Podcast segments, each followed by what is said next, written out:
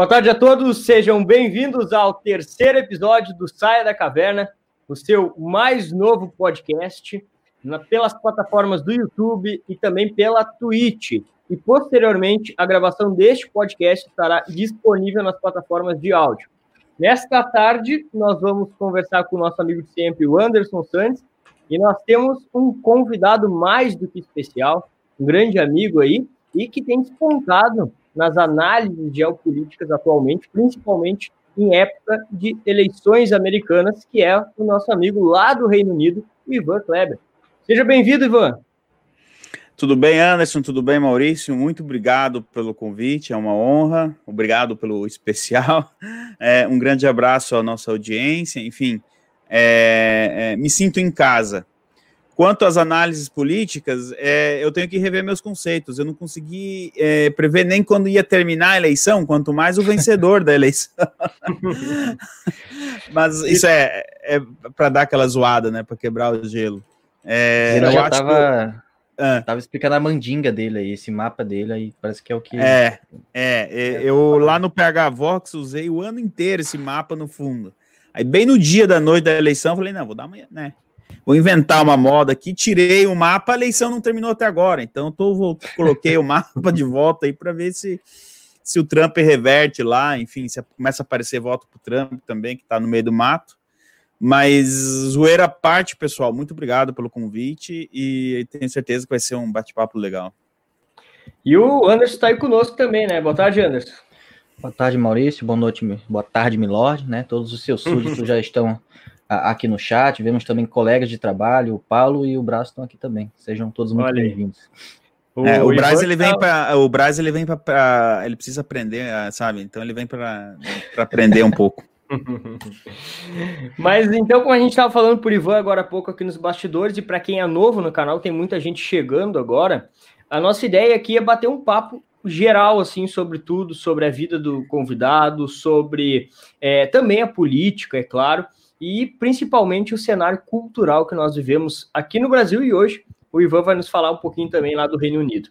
Ivan, para nós começarmos aqui então o bate-papo, conta para nós um pouquinho aí como tu foi parar aí na Inglaterra. A, a, minha história de, de, Inglaterra, ela, ela, como é que posso dizer, ela esbarra no Brexit. Então, porque com 18 anos, no ano 2000, é, eu fui morar na Itália. Eu, né, eu tinha desse, tenho ainda, né, descendência italiana, enfim. E aí eu já tinha a cidadania italiana e um tio na Itália, aquela coisa toda. Ano 2000, é, para os mais novos aí, talvez não. Apesar que a situação não é muito diferente uh, agora do que era em 2000, né? Então, uh, eu acabei me mudando para a Itália com 18 anos. E logo em seguida, dois, três anos depois, dois anos e meio, eu fui para Alemanha. Apareceu uma oportunidade de trabalho. E aí eu fui morar na Alemanha, mas para trabalhar com italianos. E acabei que fiquei cinco anos lá, sabe? Mas nesse período eu, eu visitei Londres, eu gostei da cidade, e enfim, é, a história britânica, enfim, tudo isso, né? Mas no final dos cinco anos de Alemanha, eu acabei voltando para o Brasil, né? Eu caí no conto de que o Brasil era a nova matriz econômica, né, plantada pelo PT. Falei, agora é hora de voltar para o Brasil. E alguns anos depois eu percebi que não era bem assim. Já em 2012, uh, ah, um ano antes do junho de 2013, me caiu a ficha. Falei, opa, esse negócio aqui não está muito certo. E eu comecei a monitorar a situação do Reino Unido, porque já tinha ali a suspeita de que pelo menos um referendo do Brexit ia acontecer, né? E, enfim, chegou 2014, arrumei briga no Facebook por causa do Aécio, fiz campanha pelo Aécio e o Aécio perdeu, ou perderam ele, não sei. E eu falei, e uma semana depois, para quem se lembra, uh, dólar disparou, enfim, o estelionato eleitoral apareceu. E bem nesse período, eu estava monitorando a situação aqui. E se eu viesse depois do Brexit, a minha cidadania italiana aqui não ia valer muito, né? Eu tinha que me estabelecer aqui antes da questão do Brexit. Depois eles acabaram estendendo, enfim, ainda dá tempo para quem quer vir. Mas eu queria uma. É, mas termina agora, 31 de dezembro, né? e então eu. Chegou em março, em janeiro de 2015, eu falei: chega é, de Brasil, não dá mais. Para quem morou fora, é, é difícil é, se readaptar, não é? E eu falei para minha esposa: é, agora, se a gente quer tentar em Londres, é agora ou nunca mais porque justamente essa questão do Brexit. Isso que não tinha nem o referendo marcado, mas é, era visível que a vontade do povo inglês era de sair da União Europeia. Então eu me mudei para cá em março de 2015, me estabeleci aqui e um ano e três meses depois, em junho de 2016, aconteceu o Brexit. Mas aí já eu já estava por aqui, né? Então, mais um, e de lá para cá eu não, não pretendo mais aqui sair do Reino Unido. Aqui eu vou ficar, só saio daqui se vierem aqui em casa me buscar. Ô, ô, Ivan, qual que é a maior dificuldade para o brasileiro que chega aí? O que, que, tem mais de diferentão aí? Além da volante ser do lado direito dos carros, né? É, é para falar nisso. Mas o que, que o brasileiro chega aí e, pô, mais demora a se adaptar? É a personalidade do, do, do britânico? Não. O que, que é? é? Eu não diria isso. Uh, vamos lá, tem dois tipos de imigrante, né? Tem aquele que já vem com emprego, muitas vezes, trabalha numa multinacional no Brasil, aparece uma oportunidade, você, enfim, consegue uma transferência, a pessoa vem com emprego, então é, esse início é mais fácil, digamos assim. Agora, para 80% dos brasileiros, e eu me incluo nisso, uh, que vem para cá, eu sabia o idioma, mas muitos não sabem também, não é? A diferença da Inglaterra, da Inglaterra, para a Alemanha e a Itália é que o inglês ele não vê muito da onde você está vindo para te dar uma oportunidade de emprego. Ele quer saber do seu currículo. Já o alemão e o italiano, eu falo porque eu morei lá, né? Ele primeiro, ó, hum, isso aqui é brasileiro, então peraí, vai esperar um pouco e, e aí, uh, quem sabe, aparece alguma, alguma coisa hum, para você. Aqui na Inglaterra, não. Só que muita gente não sabe o idioma, né?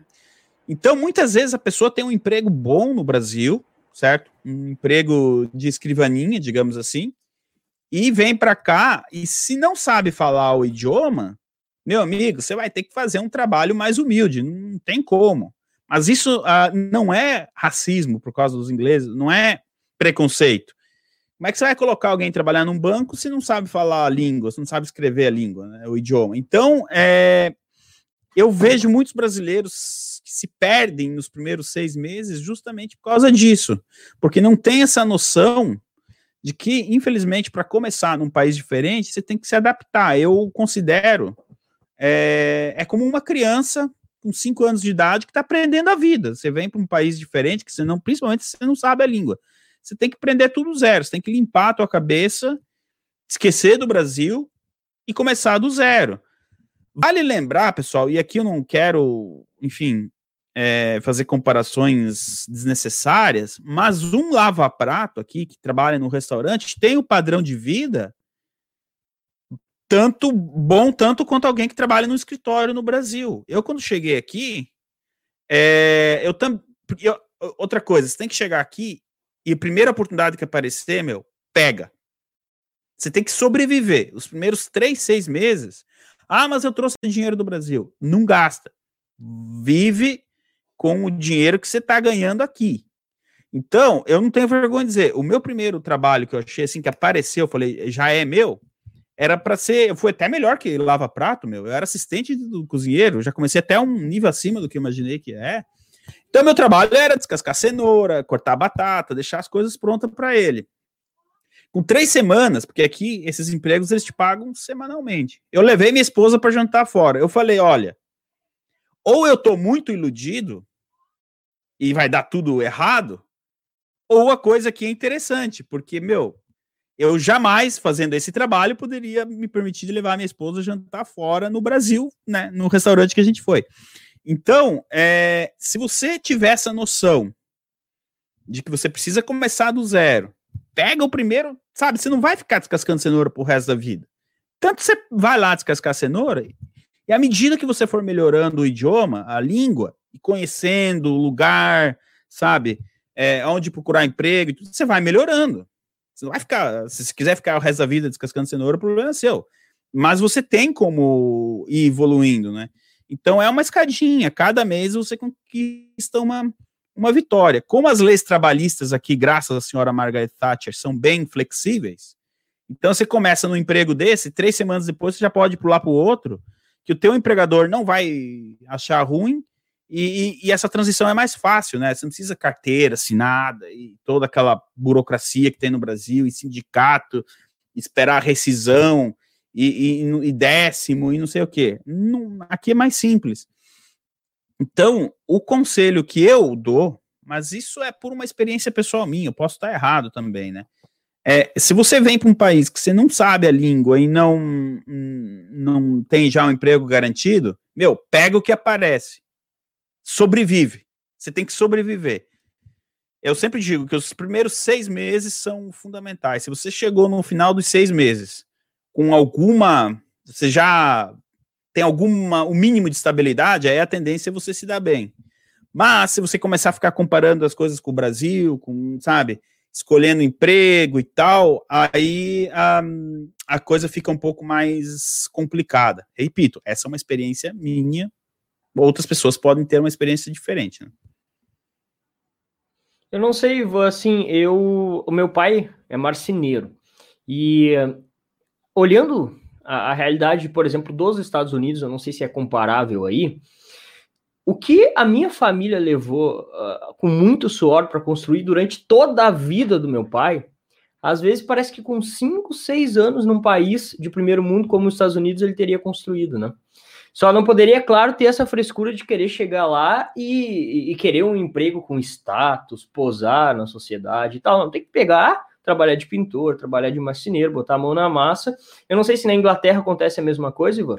Se tu realmente, se tu realmente te dedicar ao trabalho, tu vai ser recompensado. Diferente aqui do Brasil, que por mais que tu dedique uma vida toda aquilo ali, tu vai ser sempre um escravo do Estado, né? É, é idêntico. Uh, a situação dos Estados Unidos para cá não é muito diferente. No mundo anglo-saxão como um todo, né? Canadá, Austrália também. É, tem muito disso. Um, eles ainda têm esse espírito do do yourself, né? É, faça por você mesmo. Então, por exemplo, aqui você pode ter dois empregos, três, é, ainda tem essa liberdade. E sim, é, eu cheguei aqui com duas malas, literalmente, e hoje tenho um, um padrão de vida que eu não teria no Brasil se eu tivesse chegado no Brasil com duas malas cinco anos atrás. Com exceção dos aluguéis em Londres, porque você sai de Londres, os aluguéis são mais baratos, mas com exceção dos aluguéis em Londres, tudo é mais barato que no Brasil. O custo de vida aqui é muito mais barato. Você vai no mercado com 15, 20 libras uh, esterlinas, que não é uh, pounds, que é a moeda daqui, você volta com comida suficiente para três dias, quatro. Né? A gente sabe que no Brasil uma nota de 50 reais, acho que você já não. Você já Quanto não faz... seria mais ou menos o salário mínimo, Iva? Uh, mínimo, vamos dizer, um barista de cafeteria ganha 1.200, 1.200 libras. Tá? Ele vai pagar 400, 450 de aluguel, e se ele não esbanjar outra coisa que o brasileiro chega aqui se emociona com o iPhone barato, com coisa, sai comprando tênis, camisa, se emociona, daí acaba o dinheiro. Mas se for uma pessoa que tenha, que espere pelo menos seis meses para comprar um iPhone novo, 400, ele vai gastar 500 libras de moradia, mais 400, 500 para viver, põe um pouco mais, dá para sobrar umas 300 libras por mês, já no, já no começo, se você pegar um, um emprego de barista em cafeteria. Não é mal, sabe? Não é mal. Mas o salário mínimo, assim, está por volta de 1.100, 1.200 libras, trabalhando 36 horas por semana, né? Depois, quanto mais você trabalha, mais você ganha. E, Ivan, antes de nós entrarmos na parte do Partido Conservador aí do Reino Unido, que tu faz parte, eu queria te perguntar, assim, nesse, nesse período que tu migrou para a Inglaterra, tu, digamos, já era um conservador, tu já era católico, tu teve algum período na tua juventude que tu foi ali progressista, que tu foi mais esquerdista, né? Porque a gente vê muitas vezes quando é, o próprio Churchill falava, né? Quando se é jovem, geralmente se é esquerdista depois, quando amadurece, quando os boletos chegam, quando a necessidade de sustentar uma família chega, você começa a acordar para a realidade. Queria saber de ti, até o nome do nosso podcast é Saia da Caverna. Queria saber de qual foi assim a virada de chave da tua vida, qual foi o momento que tu começou a te engajar também na política e perceber que as coisas começaram a fazer mais sentido para ti. É, vamos lá. Eu vi que o Rubão Lemos está aqui no chat, quero mandar um abraço para ele. É, eu, é, ele me fez essa mesma pergunta lá no canal dele e eu acho interessante é, contar aqui. Eu vou tentar ser sucinto, eu sou famoso lá no Pega Vox por mas é, então em três minutos eu vou tentar. Eu tinha uma influência muito grande do meu avô. Meu avô ele é gaúcho, ele era brisolista roxo, assim, sabe? É, daquele que. Mas assim, eu tinha 5, 6 anos de idade e eu tinha duas paixões. Que meu... Uma era por causa do meu avô, né? Que na eleição de 89 era o Brizola aparecer na televisão, tinha que parar a casa, cadeirinha na frente da televisão e escutar o Brizola. Só que por providência divina ou não, eu era fã e sou até hoje do Paulo Francis. Eu imitava com 5 anos de idade o Paulo Francis, sabe aquele jeitão dele falar o presidente Trump foi reeleito. Com 5 anos de idade eu imitava ele. Imagine, o sonho de uma criança o que, que é? Ser piloto de avião, ser, sei lá, bombeiro. Não, eu, o meu sonho era ser jornalista igual ao Paulo Francis. Minha mãe é testemunha. Mas eu não me deixei uh, levar por essa. A influência do meu avô foi só até a página 2. E quando eu completei 18 anos, eu comecei a pagar meus boletos. Agora a gente tem uns adolescentes de 40 que ainda não pagam, né? Mas é, eu, com 18, já comecei a pagar meus boletos na Itália. E o primeiro estalo que eu vi, assim, uma diferença entre direita e esquerda foi em 2002, que o Berlusconi é, em teoria de direita, mas ele é um neocon, enfim. Mas ele queria mudar a lei trabalhista na Itália e deixar mais parecida aqui com a Inglaterra. Porque na Itália, para você ser demitido, se você matar alguém dentro da fábrica, você, tá, você vai preso, mas não perde emprego. É mais ou menos assim. É, tem tantos sindicatos quanto no Brasil. E aí organizaram lá um, uma greve geral, assim, ia parar a Itália, né? E eu pensei, mas eu tinha 18 anos, 19, eu falei, meu, mas eu saí do Brasil, vim fazer greve aqui, né? Não, não tá feito. Então eu volto pro Brasil se for para fazer greve. Uhum. Não, olha só, né?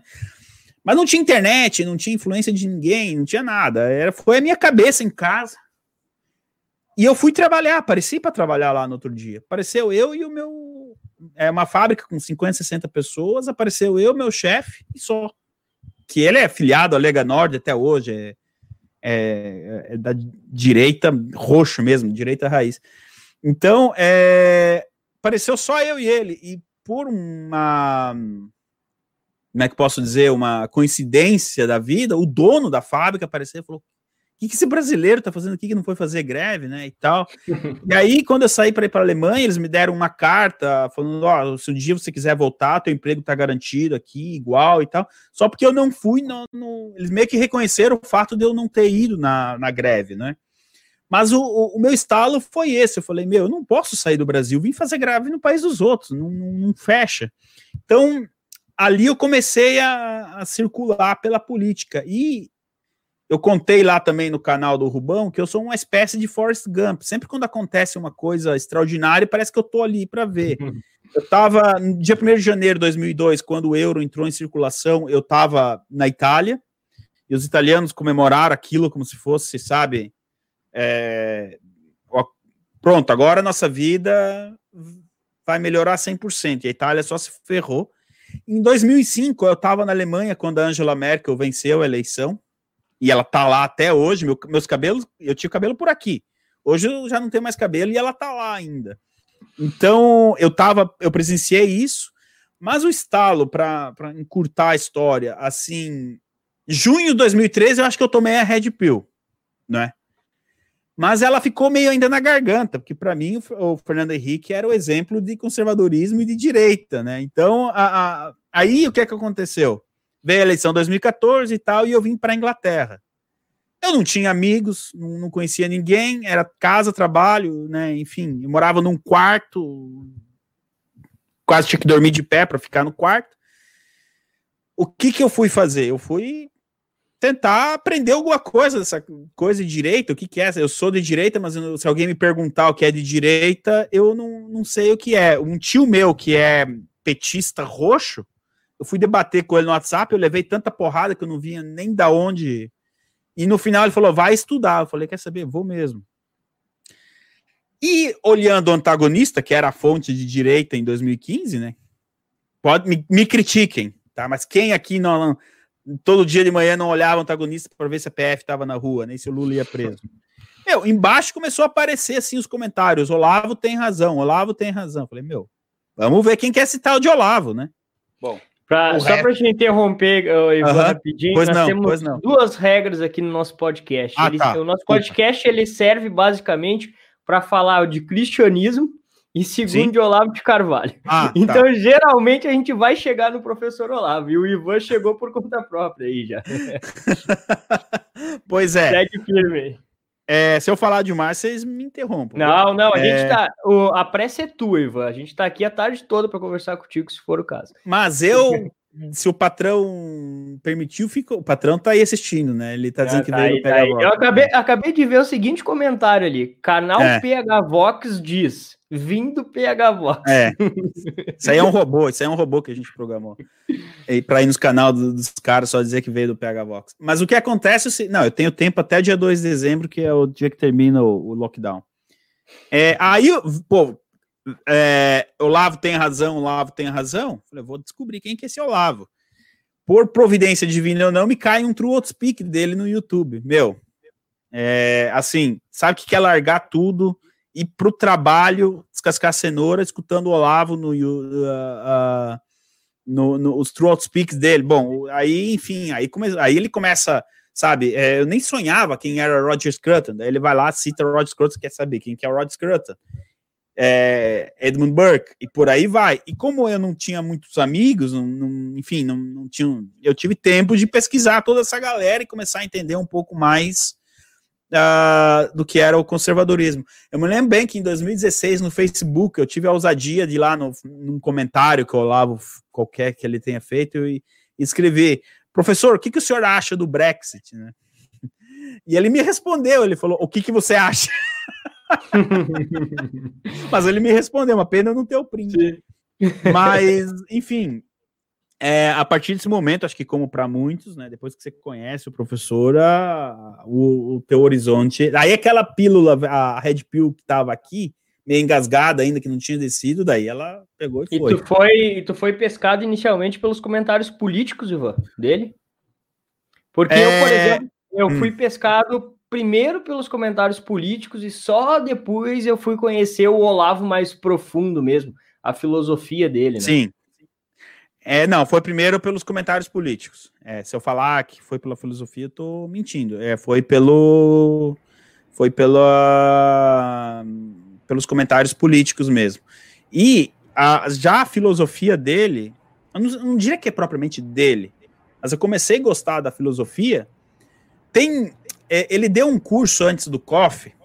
É, o Braz até me zoa, porque eu confundi que, é, sabe, quando você não conhece ninguém, tá perdido. Eu achei que aquilo ali era o COF, mas enfim. Mas tem 32 aulas que ele deu é, quando ele morava no Paraná, ou ele tinha alguma parceria com o pessoal lá do Paraná. É... História da filosofia, não é? Oi? História da filosofia, acho que é, né? Ou Sim. da literatura, da filosofia. E- não, da filosofia. Da aula 1, Isso. ele começa lá, ah, Sócrates, ele passa pela filosofia islâmica, ah, os escolásticos, Maquiavel, toda essa. Enfim, são 32 ou 36 aulas. Cada aula tem 3 horas, 3 horas e meia. É, eu assisti pelo menos duas vezes cada aula. Algumas aulas. A Marx, acho que não, Hengel eu assisti três ou quatro vezes. É, porque aquilo ali me captou de uma maneira assim. E eu até acho, dentro da minha humilde opinião, se você não fez o COF ainda, não fez nenhuma aula do COF, tá lá no YouTube, assiste primeiro essas 32 aulas e aí vai para o COF. Mas é uma opinião minha, né? tomara que, eu não sei, posso estar errado. Mas é, serviu muito. Ó, o pessoal viu a história essencial da filosofia, Aí. essa aí mesmo. É, tem muito. E é o Avão, assim, charuto e café, né? Ele estava em forma estava, acho que no auge da, da, da, forma dele. Então, a política eu cheguei através do antagonista e o True Outspeak. E a filosofia foi através desse, desse curso que a história essencial da filosofia. E depois ah, disso mas... aí, sabe, é uma, uma bola de neve. Ô, Ivan, e quais as maiores diferenças assim da direita americana para essa direita brasileira que está se formando para a direita se é que a gente fazia a direita europeia, porque a gente sabe que a direita europeia tem lá os seus probleminhas, né? Alguns deles já são é, bem conhecidos assim, mas qual que tu acha as maiores diferenças? Quais que são os maiores probleminhas? Se, assim, Bom, se assim vamos lá. A principal diferença é que uma, eu falo pela direita mais que eu conheço, que é a britânica, né? Uma tem 300 anos de história, a outra tem 5, 6. Já começa por aí. Aqui, os conservadores uhum. raiz, vai, o Jacob Rees-Mogg, o Nigel Farage, essa gente, eles têm uma referência do que eles querem conservar, certo? A gente tem obras literárias, a gente tem exemplos de governos, a gente tem Churchill, Margaret Thatcher, até o governo Bolsonaro, quem que era a referência de governo no Brasil? A gente se espelha no Dom Pedro II, mas ele era um monarca, ele não era um governo com data para começar e data para terminar. Quais são as grandes obras conservadores, conservadoras literárias do Brasil? Tem que buscar muito, a gente tem que peneirar. Aqui o Edmund Burke, todo conservador leu Edmund Burke.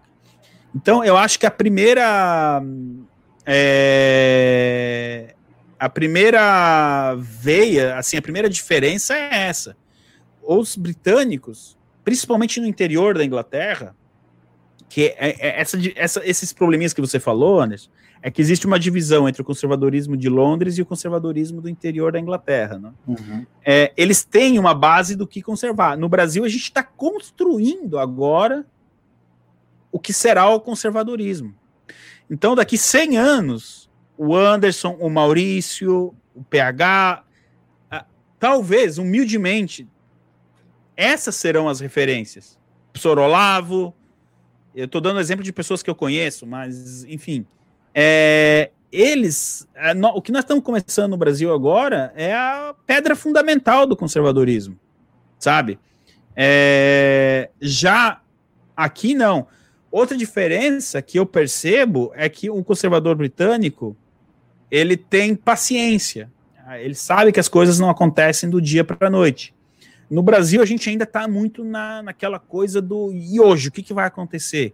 Hoje vem a bala de prata que derruba o Biden. Hoje vem. Não, agora nós vamos pegar o PT, acabou, a casa caiu. A, casa, a frase é essa. Uma frase eu quero definir que o conservador britânico, ele não. Essa coisa da casa caiu aqui não cola muito. Ele sabe que o processo é longo, é tortuoso, é demorado. Já o conservador brasileiro quer, sabe, ah, pronto, a casa do adversário caiu. Beleza, mas e a tua? Tá pronta? Não adianta nada você derrubar o PT sem a tua base é, tá sólida uh, ah, para os desafios, né? É, e, né, Ivo, assim, eu não sei se tu concorda, mas destruir é muito simples e é rápido. Sim. Agora, para construir leva tempo. Então, a gente tem falado muito, e até mesmo o nosso trabalho lá no MBC, ele mudou muito de rumo principalmente no último ano. A gente passou muito mais de um trabalho, às vezes, de militância para um trabalho de formação, porque os nossos olhos, a gente entendeu que é longo prazo, é para daqui 40, 50, 60, 70 anos. Então a gente não pode ficar preso, é óbvio. É, existe uma necessidade de nós lutarmos as batalhas do hoje, que são importantes. Nós não podemos deixar, por exemplo, um aborto ser aprovado, não podemos ah, não, deixar sim. a esquerda retomar. Essas, essas batalhas elas precisam ser uh, lutadas, mas o nosso olhar mesmo precisa estar voltado para aqui, para as próximas décadas, para a construção de algo. E essa direita que fica só focada na política do dia, fica só focada em levantar hashtag no, no Twitter, assim como hoje nós não temos algo a oferecer a um presidente conservador, a um governo conservador, lá na frente nós também não teremos. E em contrapartida, a esquerda ela está se organizando, ela já tem uma tradição né, no Brasil de quase 100 anos de organização, de lapidação, e isso vai avançar cada vez mais. e nós estamos engatinhando e ainda muito presos nessa política do dia, né? Então, é, isso que, eu, que tu está comentando aí da Inglaterra precisa servir de modelo para nós aqui. Claro, dada as nossas circunstâncias que são muito piores, tendo em vista que não existe mais. É, é, é claro, o Olavo, abrindo ali com o cotovelo, está formando grupos de intelectuais. Se vocês forem ver hoje, a maioria dos grandes trabalhos que nós vemos, tanto no YouTube, produção de documentários, de filme, livros sendo escritos, são todos de alunos do professor. Então, é, a gente está tendo uma esperança de se formar um, uma base intelectual que vai servir de fundo para dar aquele fator de sanidade para a sociedade. Mas até é, uma década atrás, nós não tínhamos mais isso no Brasil. Então, nós estamos, nós partimos, digamos assim, de uma situação muito, muito, muito pior do que os outros países aí que têm uma tradição uh, na direita, né? É. E além das pessoas estarem presas, é uma prisão voluntária, eu percebo, né? Que a gente convida, gente, vamos fazer um grupo de estudo. Não, não quero, quero saber é, de Bolsonaro, de Dora, é. de vacina. É uma prisão. E tem problemas, assim, profundíssimos, que, que fogem da, da, da, política, assim. Pô, que, que talvez a gente não tenha nem noção de, de como resolver. Essa madrugada eu estava em uma das minhas viagens mentais perguntando o que, que a gente vai ter que fazer com o folclore brasileiro. Né? Ótima pergunta. Pô, a gente tem um folclore que eu não vejo como se inserir mais, porque já se perdeu. O que, que a gente vai fazer com saci, mula sem cabeça, curupira?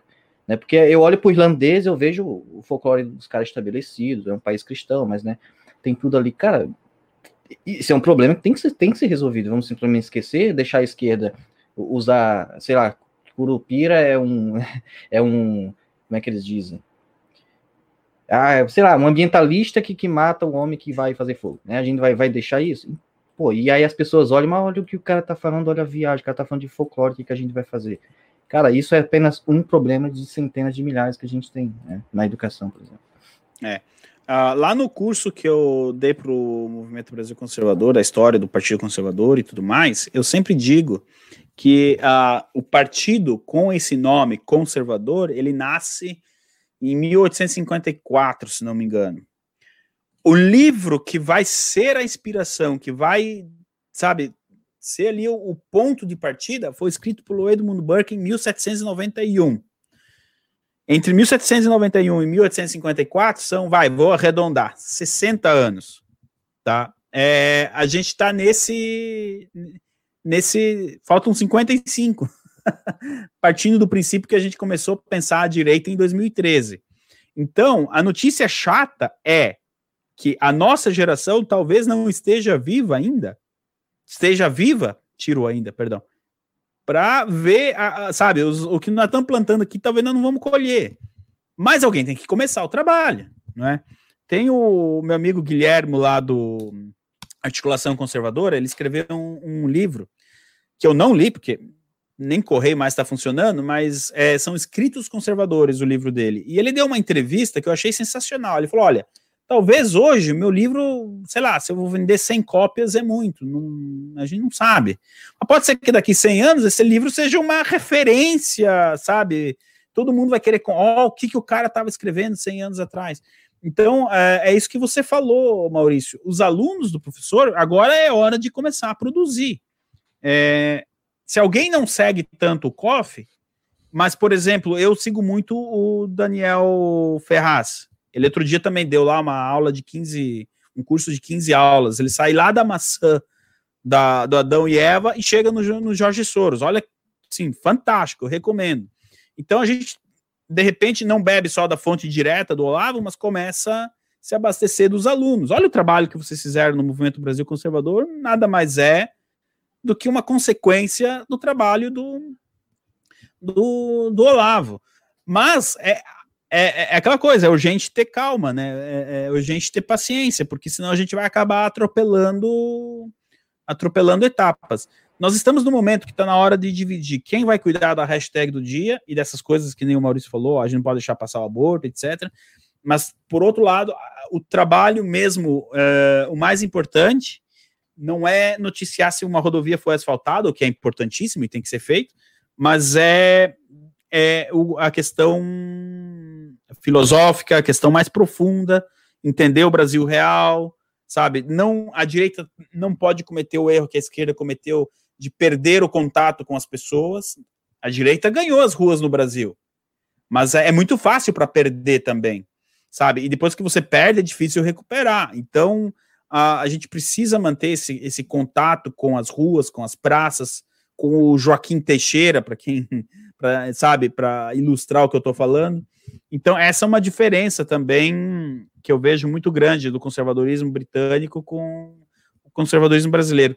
E para completar, né, o Sir Roger Scruton diz isso. É, perguntado, ele diz: não, mas aí no Brasil vocês primeiro precisam definir o que, que vocês querem conservar, para depois a gente começar a falar em conservadorismo. E ainda tem um risco da gente fundar um, uma boa base, digamos assim, e a próxima geração acabar com tudo, né? Olhar para ah, trás e ah, é, é, ficar um fazendo hangout na segunda-feira à tarde, né? Pode, tem isso também, né? Mas você precisa começar, não, não tem muito o que fazer. E é um trabalho, trabalho longo, né? Perfeito. Ivan, e daí conta para nós aí como tu entrou para o Partido Conservador da Inglaterra, porque tu contou um pouco como tu chegou na Inglaterra, como tu estabeleceu, mas como foi, quanto tempo tu tá no partido, como funciona o partido e tal. Tá. É, eu tô te devendo uh, rapidinho a questão do cristianismo. Eu sempre fui cristão, sempre fui católico. A minha avó, ela dava aula de catolicismo. E, então eu era pequenininho, ficava debaixo da mesa, brincando, enfim, foi. Então eu nunca, eu sempre fui católico. É, só que entre 2008 e 2014 eu também me distanciei um pouco, sabe? É, acho que fiquei uns 3, 4 anos sem ir na missa, não, não tenho vergonha de dizer. E graças ao Olavo também, né? Ele começa a falar em São Tomás de Aquino e toda essa galera. Eu falei, opa, peraí. E, então eu me reaproximei da Igreja Católica também por influência do Olavo. E eu tive a oportunidade na terça-feira passada de dizer isso para ele e foi um dos momentos assim mais, é, não diria emocionantes, mas mais, poxa, top, né? Você poder falar para o Olavo que você voltou para para a religião católica graças a ele. Eu não sei se ele deu bom porque eu falei, mas pelo menos está lá, eu falei para ele. Já a questão do Partido Conservador, eu me filiei porque eu me filiei em 2017. É, então eu tô indo para três anos e tanto aí de. E eu me filiei porque eu queria me enturmar mesmo, sabe? Eu comentei que não tinha muitos amigos, enfim. Como aqui acontece muito esse negócio de, de reuniões locais, no bairro, é, como a eleição é distrital, então você tem um contato com o seu representante lá na Câmara muito mais próximo, né? Ele, aqui é normal, no sábado à tarde, uh, o deputado da, do distrito é, sair na, nas ruas, até nas casas mesmo, e aí, tá tudo bem, não tá? Isso é. Os dois partidos fazem, tá? O Partido Socialista também faz isso. Então, esse contato é mais próximo. E eu já estava ficando um pouco pé da vida com a Teresa May, que eu vi que ela estava enrolando com o Brexit, enrolando, enrolando. Eu falei, e aí, mulher, sai ou não sai esse Brexit, né?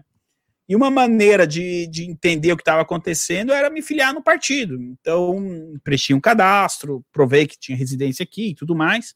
Depois de duas semanas, então, eu comecei a, a participar de algumas reuniões no bairro que eu morava. Eu faz um ano que eu agora estou um pouco retirado de Londres, e mas é 30 minutos do centro de trem.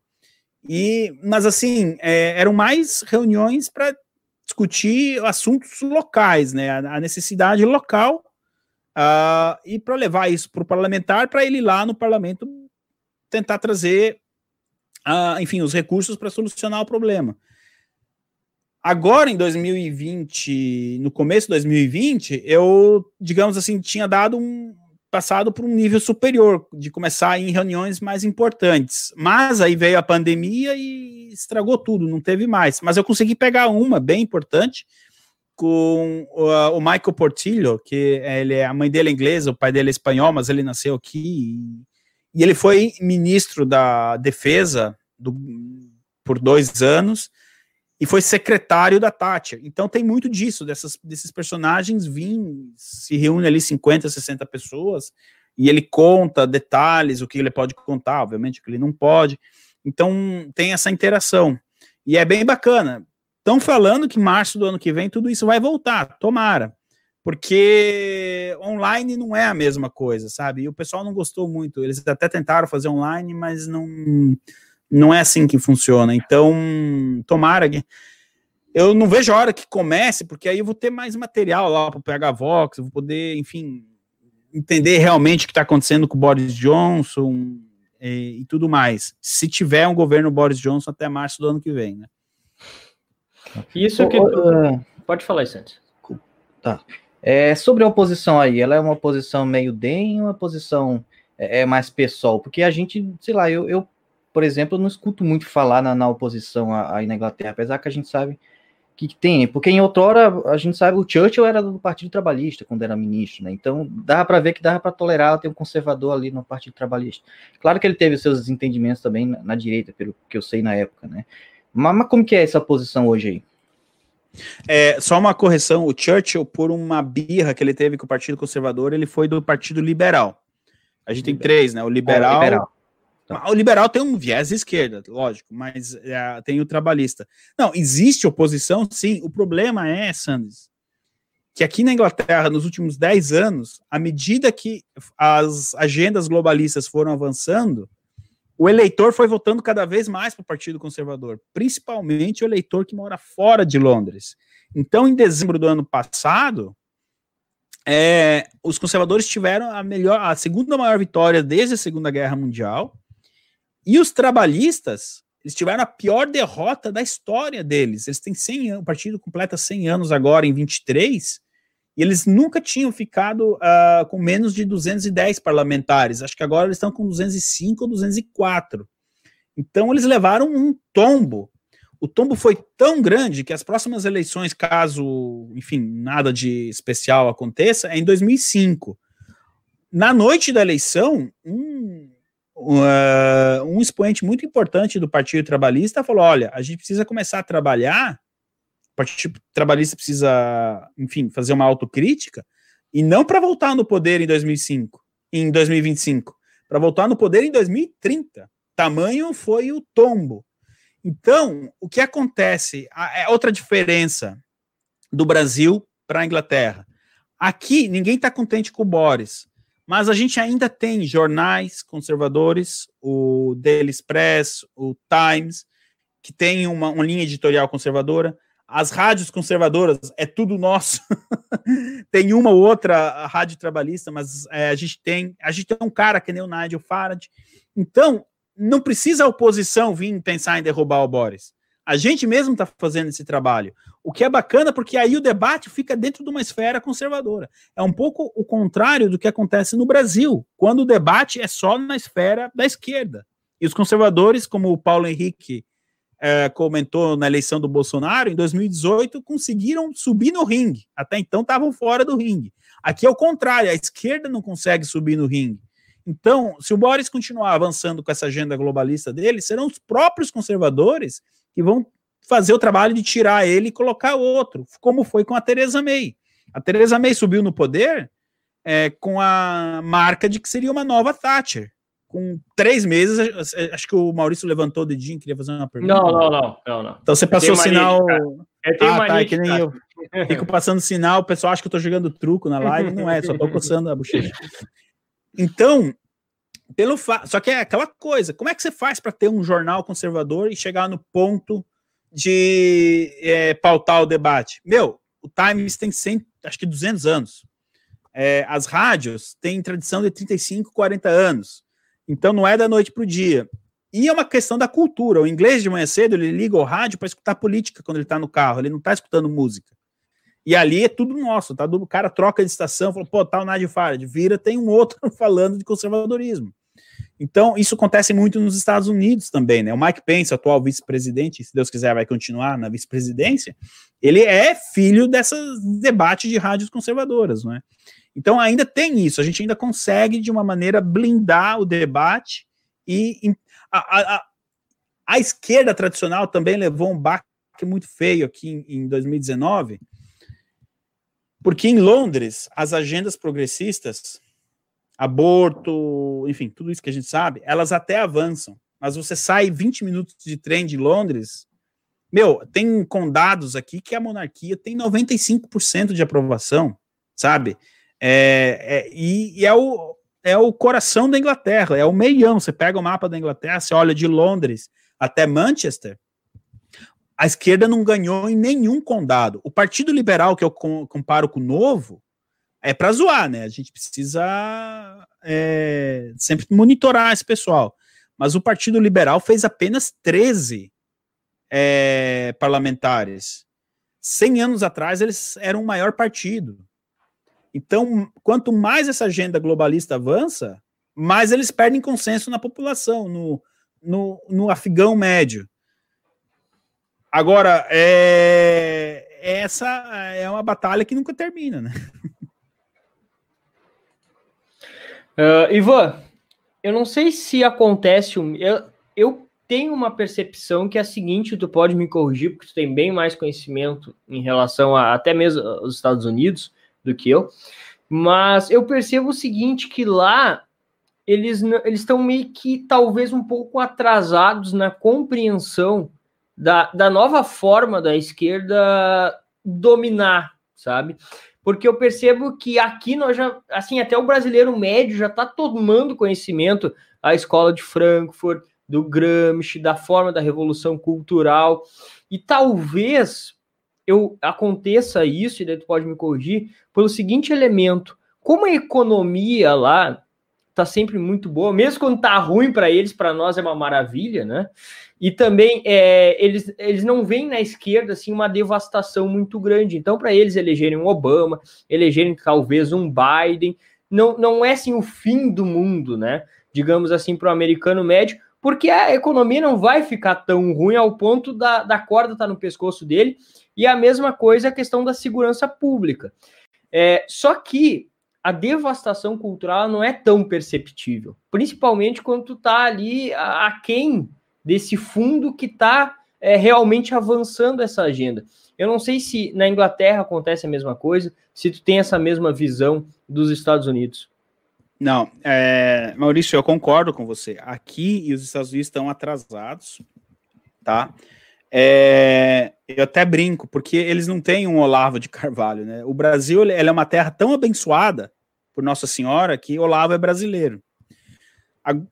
Agora, o que acontece? A gente não pode ignorar o fato de que o Donald Trump, com fraude ou sem fraude, enfim, está tudo sendo investigado ainda, a gente não sabe como é que vai terminar essa história, foi o candidato republicano mais bem votado da história.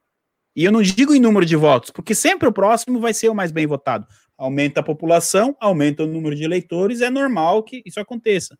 Mas as percentuais que ele uh, obteve nessa eleição, entre os latinos, entre os negros, é, todas. É por isso que eu acredito na fraude, porque você não pega um dado que se diz, bom, aqui ele, ele, ele piorou. Ele aumentou 5 milhões de votos a, a, eleição em comparado com 2016. Nem o Super Obama chegou a esse ponto. Bom, mas feita essa premissa, Sim, eu concordo. Muitos uh, conservadores na América, como aqui, ainda olham a esquerda, é, aquela esquerda Che Guevara, não é? É aquela esquerda que quer fazer greve e aquela esquerda que quer tomar a fábrica. E, e não, a gente sabe que a esquerda, principalmente o Partido Democrata, ela jogou fora, ela usou o que pôde esse proletariado do chão de fábrica e agora ela uh, foi nos estudantes, foi na classe artística, na cultura. E a direita, ela realmente sim está atrasada nessa questão, no mínimo 10 anos. Eu estou sendo otimista. Quer um exemplo, é, Maurício e Anderson? Vocês deram um exemplo. Quando a gente conseguiu né, publicar aquela matéria no jornal italiano de que ia ter um dia internacional contra o Jorge Soros, quantos italianos foram? Oh, como é que faz para assinar? Tinha 500 comentários na, na, na, notícia do jornal. Um que outro nem sabia quem era Jorge Soros. Mas a questão da Red Pill no Brasil, ela está num nível muito superior ao, ao do restante do mundo. É, eu vou dar um exemplo, quero citar aqui, é, eu gosto muito do canal no YouTube da Alessandra Barbieri, o Café com Lei. E ontem, antes de fazer uma live com o Paulo, eu falei, Paulo, é incrível, ninguém está falando de eleição municipal, não sei se eu estou numa bolha, mas... E aí, o Paulo falou, ah, somos dois. Eu falei, bom, então, é, de repente é a gente, né? Ela fez uma pesquisa, depois que eu conversei isso com o Paulo, mas a gente conversou em off, ela não tem como. Ela fez uma pesquisa lá no canal dela. O é, que, que você está mais preocupado, eleições americanas ou eleições municipais? 75% das pessoas tinha respondido eleições americanas. porque o brasileiro sabe que o vereador, o máximo que ele pode, bem com todo o trabalho, é evitar alguma outra lei progressista ou mudar nome de rua. O presidente dos Estados Unidos tem uma caneta muito mais poderosa na mão. Então a galera ainda está focada lá no que está acontecendo nos Estados Unidos, porque eles têm essa visão global da coisa, né? Essa visão mais geral da, do que está acontecendo e da importância. Isso é, é, isso é, um, é uma amostragem importante para a gente trazer para o debate. Então, sim, na questão da, da percepção de que a esquerda ela simplesmente descartou um tipo de eleitor para pegar outro, que, como massa de manobra, e a gente sabe que daqui 15, 20 anos, se precisar voltar para o proletário do chão de fábrica, ela faz, é, no mundo anglo-saxão, agora é que eles estão percebendo isso. Sabe? É agora que eles estão acendendo essa luz. O Trump, lá no, a gente trouxe muitos comícios do Trump, e ele falava em marxismo cultural e, enfim, uh, essas coisas. Mas ele já tinha que ter começado a falar no, no, no comício no, da quatro anos atrás. Então, eu criticar então, Trump, que, né? não é pô, isso, mas é, o Brasil nesse sentido é exemplo. Desculpa, Anderson, pode e não falta intelectual americano, né? Porque aqui a galera fica reclamando do Olavo, ah, o Olavo fica com raiva, o Olavo fala palavrão. E lá é cheio de lordão intelectual e os caras não têm é. coragem de falar uma hora porra é. no olho, né? Tem o, idiota, o Hoover. Né? Idiota com uma palavra. É.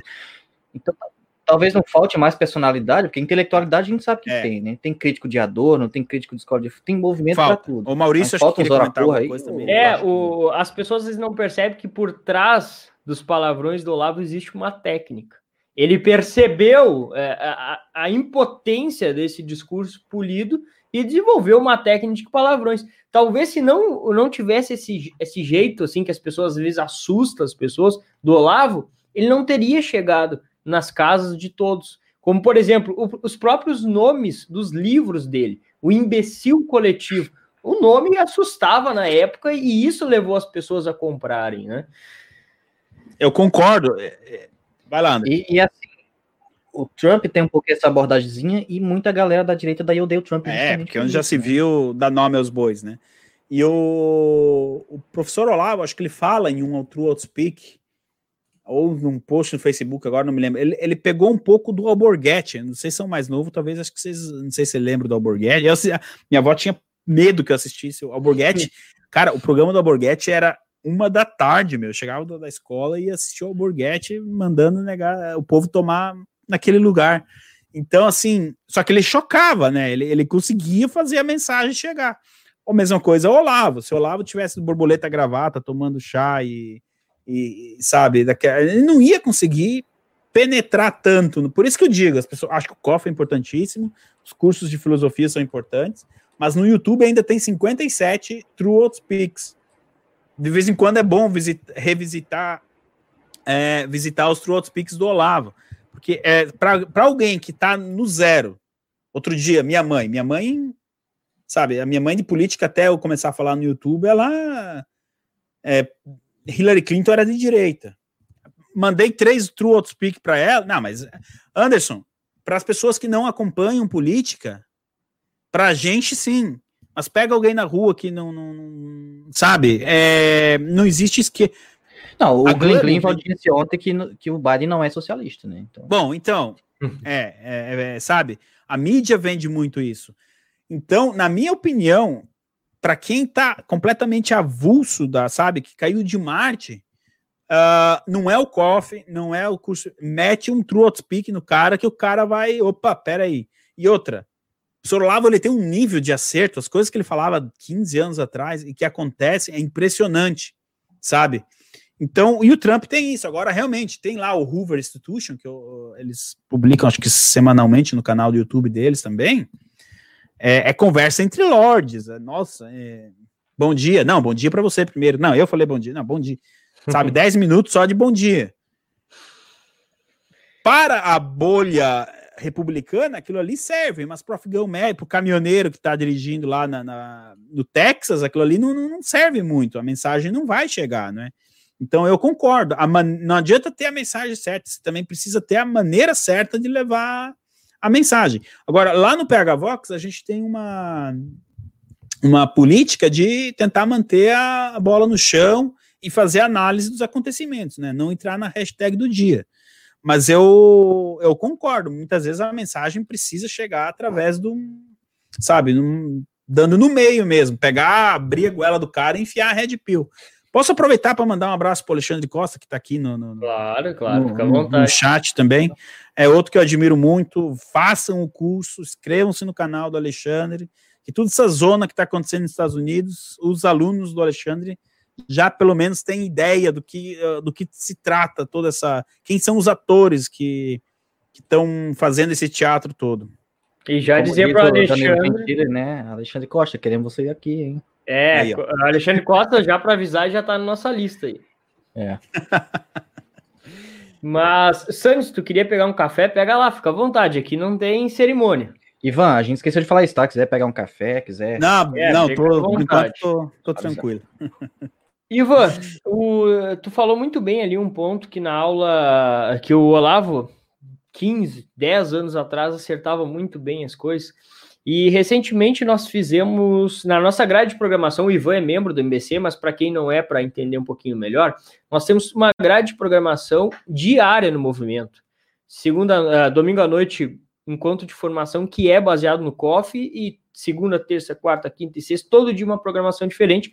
Inclusive tem curso do professor Ivan lá, né? Um curso muito bom e que em breve nós vamos disponibilizar também no YouTube.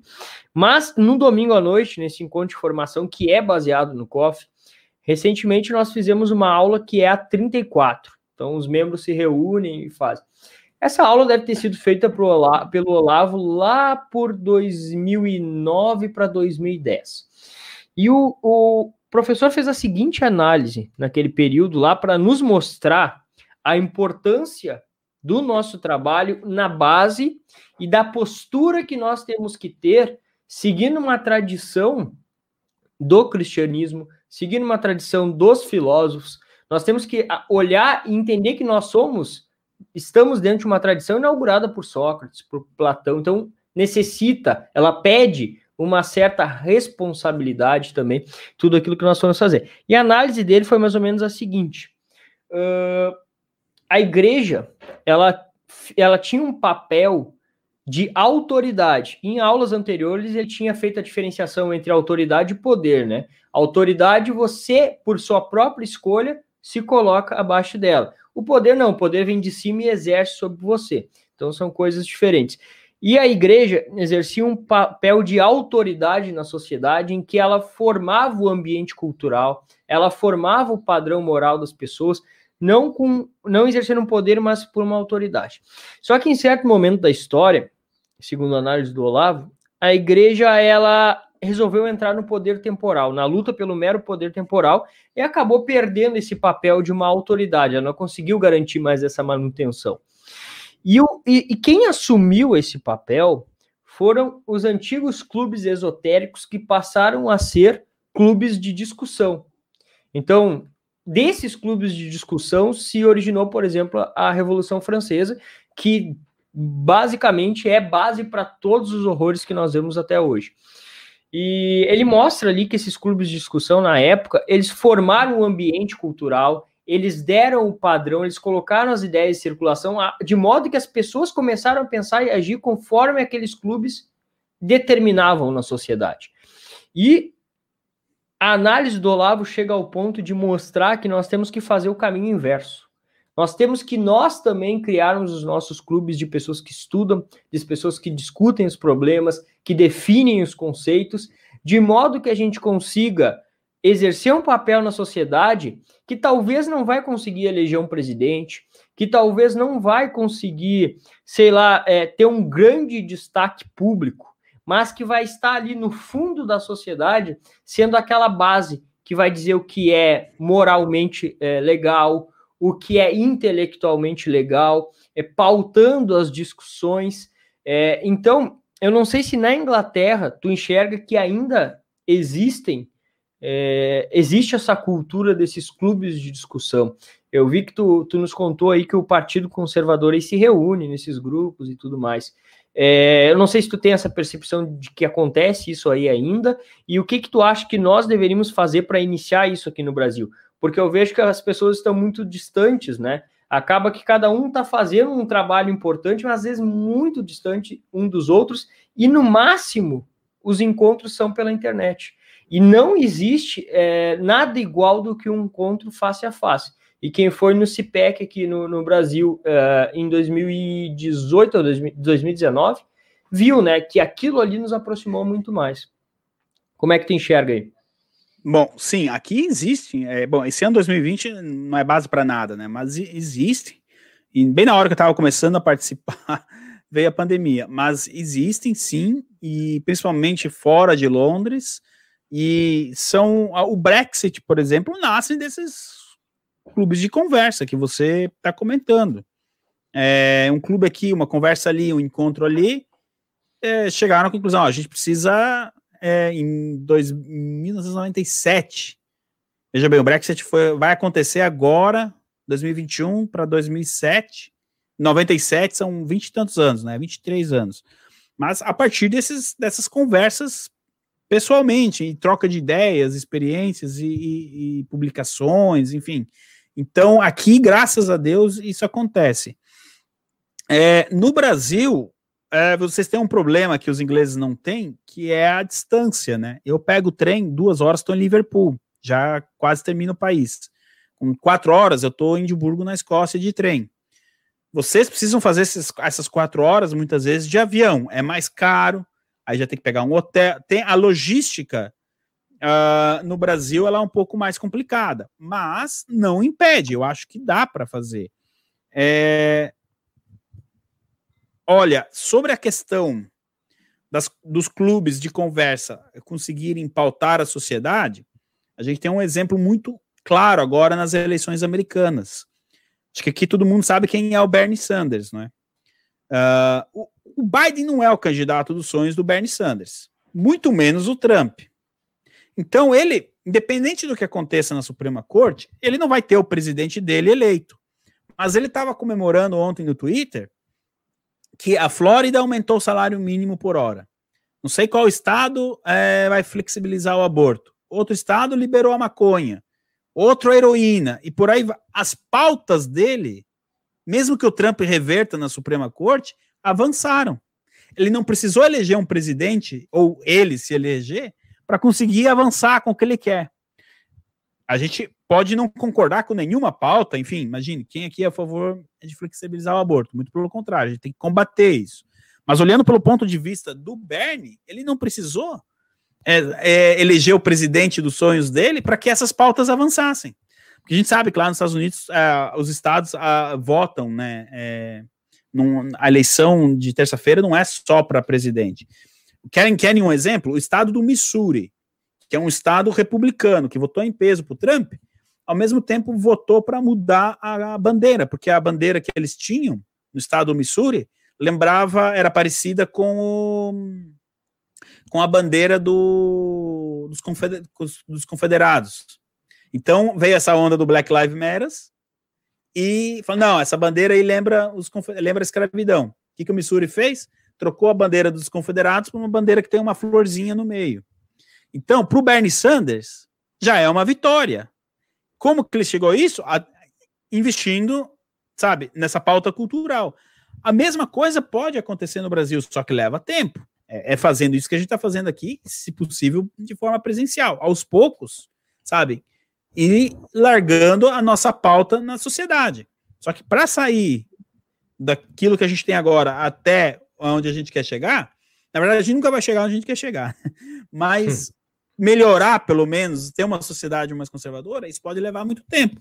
E o Bernie Sanders, do outro lado, com pautas totalmente contrárias àquelas que a gente quer que, que, que avance, ele, ele é o exemplo disso. Então, é, é importante, porque, veja bem, a, a, agora a gente está falando de eleição municipal, não é? Os conservadores sequer têm um partido no Brasil, gente. Acho que o Aliança não não está competindo nessa, não está competindo. Ele não conseguiu lançar candidatos, né? Olha a dificuldade para e o Aliança em teoria, pelo que até onde eu sei, seria um partido com plataformas conservadoras. Nem isso a gente tem. Como é que a gente quer pensar em sair elegendo prefeito, vereador? Gente, ninguém aqui gosta, eu sei lá, organizar a política no Brasil, mas a ferramenta para você eleger vereadores e prefeitos é através das eleições, e das eleições você precisa de um partido. Nem isso a gente tem. Então o trabalho tem que começar a formar pessoas, começar, sabe? Amanhã depois a gente vai ter candidatos a deputados, a vereador, falando, uh, conversando, uh, tentando impor as nossas pautas sem saber quem foi Olavo de Carvalho.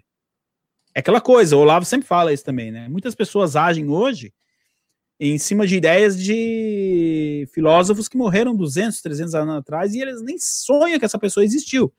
Esse fenômeno, eu acredito, não é um fenômeno, mas esse, essa ação pode acontecer no Brasil. E a semente está sendo plantada agora. Repito, não sei se a gente vai viver para ver essa árvore dar fruto. Precisamos fazer o máximo para que ela cresça e que a geração e deixar a geração próxima consciente disso. É, e o natural é. é que aconteça, né? Pelo, e só antes de tu, só antes de tu, só para pontuar o que o Ivo falou, e também, Ivo, acho que é importante nós termos uma consciência de que o Partido Conservador do Reino Unido, e aí tu pode me corrigir se ele não estiver certo, ele não é só um partido nos moldes dos partidos no Brasil. Ele é um partido que ele dá um ambiente cultural também, né? Ele, ele tem os clubes de discussão, ele forma pessoas que vão além da política partidária em si, da, das eleições e tal. Seria isso? Quer um exemplo, uh, Maurício? Em... A, a, a Tereza May, é, só respondendo rapidinho a pergunta do Alexandre Costa, no Reino Unido a política regional espelha nacional? Não. Na, no, a regional ela é mais é, centrada, digamos assim, uh, nas questões locais, né? Uh, e a nacional é, tem mais essa coisa do agora da agenda 2030, da, do ambientalismo e tal. Na, na regional não, é, é cuidar da igreja da cidade, é reformar o que precisa, é um pouco diferente. Sobre isso que você estava falando, uh, Maurício, em 2018, a Tereza May ela teve a brilhante ideia não, foi 2017, de convocar uma eleição para aumentar a maioria dos conservadores no parlamento, e assim ela teria uma maioria para aprovar o que ela quisesse. Ela tomou uma invertida que a maioria que ela tinha diminuiu. O que, que os conservadores fizeram? Roger Scruton, Jacob Mogg, Boris Johnson, que até então se pintava como conservador, outros intelectuais foi todo mundo para Cambridge, abrir o salão, vamos discutir aqui por que, que a gente foi mal nas eleições. Por que, que a gente não está conseguindo se comunicar com o eleitor? Vamos lavar a roupa suja aqui. E olha o nível, eu tô falando Roger Scruton. E você acha que ali alguém falou em. Tá no YouTube, eu vou tentar ver se eu acho esse. esse e mando para vocês, pessoal. Qualquer coisa, joga no Google Tradutor, quem não entende inglês. Mas tá, eles estão ali discutindo, entendeu?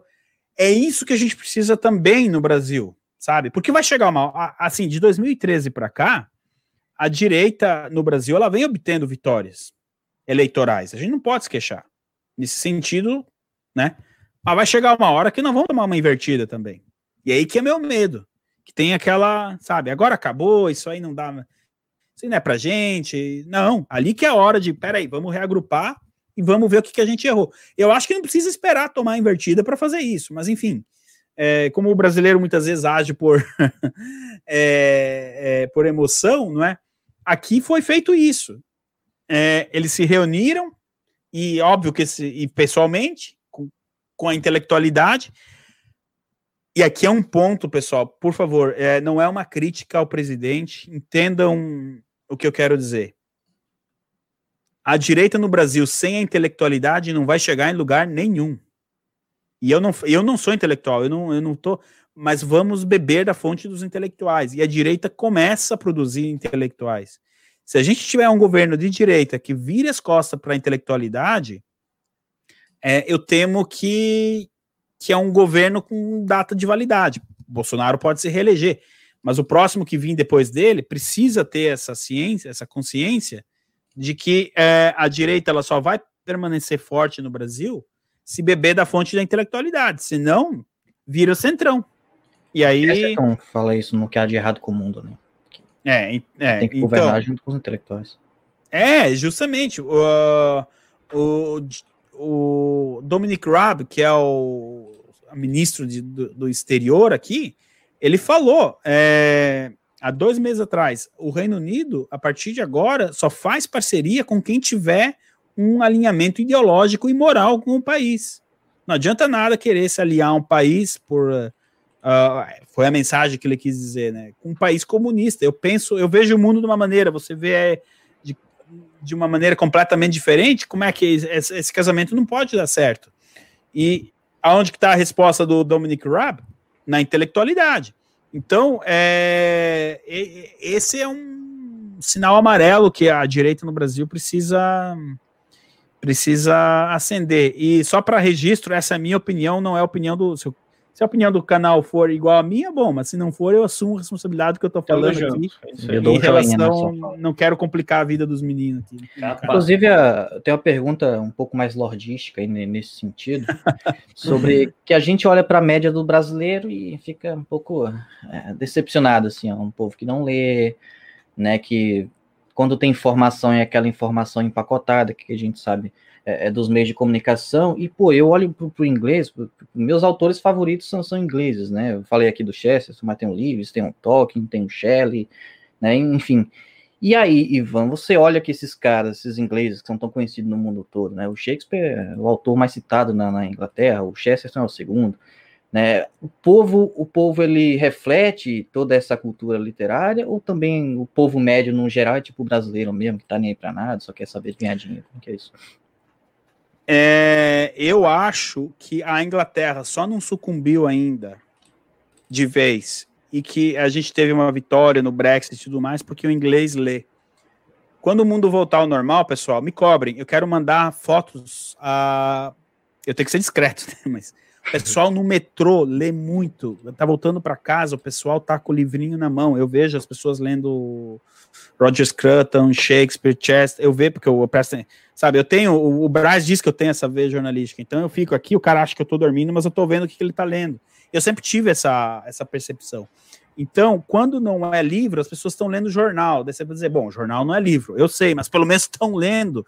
Aqui, as vendas de livros e jornais não caiu tanto como no Brasil, por exemplo, sabe? Então, você tem o Times, o Daily Express, até jornais de esquerda, eles ainda vêm, a tiragem deles ainda é considerável, sabe? É, então, eu acho que a, a, Inglaterra ainda não sucumbiu de vez, justamente por causa que as pessoas elas buscam a leitura. Uh, tem um conflito também no momento é, interessante, que eu acho que uma outra live pode ser hum, para a gente se aprofundar nisso. Você tem duas, duas cidades conhecidas pelas universidades que são Oxford e Cambridge. Oxford, ela já está pendida mais para a esquerda, ela já tem uma tendência muito mais progressista comunista, enquanto Cambridge, é, a, os últimos anos de vida do Sir Roger Scruton, ele passava muito em Cambridge. Eu não sei se, se foi ele que endireitou Cambridge ou, enfim, ou ele se sentia em casa ali, mas Cambridge já tem uma pegada mais uh, conservadora. Então é interessante que eh, o debate aconteça também né, nesse sentido. E uma coisa que eu. E Oxford deu muitos bons intelectuais também. Só que, é, a gente não pode se queixar, mas de uns anos para cá, infelizmente, ela, ela tem uma tendência mais canhota, digamos assim, não é? E uma coisa que vocês estão no projeto do jornal Vera Cruz, é, acho que o que eu vou falar aqui talvez não seja novidade para vocês, mas talvez para o público. Aqui, se você tem um jornal, você precisa colocar ali no seu editorial, no, enfim, se você é de direita, esquerda, conservador, republicano, monarquista. Tá? Jornal isentão aqui não sobrevive. Então, é legal, quando tem eleição, por exemplo, lá essa última de dezembro, o, tinha o jornal lá, o The Guardian, eles estavam fazendo campanha pedindo voto para Jeremy Corbyn, da esquerda. Meu, você compra o jornal, você quer, tá ali na banca. Eu, eu não sou obrigado a ler um jornal que eu não quero. Mesma coisa o Times, vote for Boris. É um voto, um voto pro Boris, é um voto pro Brexit. Tinha outro jornal lá, vote nos conservadores. Eles passaram a campanha inteira. E depois eles têm, eles precisam manter essa linha editorial. Então eu leio aqui o Times e o Daily Express. O cara que é de esquerda, ele vai ler o The Guardian. O The Guardian é meio esquerda, meio liberal, ele caminha por ali. Então, eu acho que é, quem sou eu para dar um conselho para quem, enfim, mas o jornal Vera Cruz, pelo que eu entendi, é um jornal monarquista conservador. Nunca tenham vergonha de manter essa linha editorial, mesmo que vocês tenham um leitor por dia, não percam a essência. Aqui os jornais têm 150, 200 anos. Cara, ó, quer um exemplo? É um jornal que infelizmente não existe mais, mas o nome do partido Conservadores nasceu de um editorial de um jornal. Porque quando uh, o Robert Peel, em 1854, apresentou o plano de governo dele, que aqui você precisa apresentar essa eleição um manifesto. Né? É, é, a palavra é manifesto. É, dá a impressão que é uma coisa de esquerda, mas não é. Né? Todos os partidos apresentam um manifesto.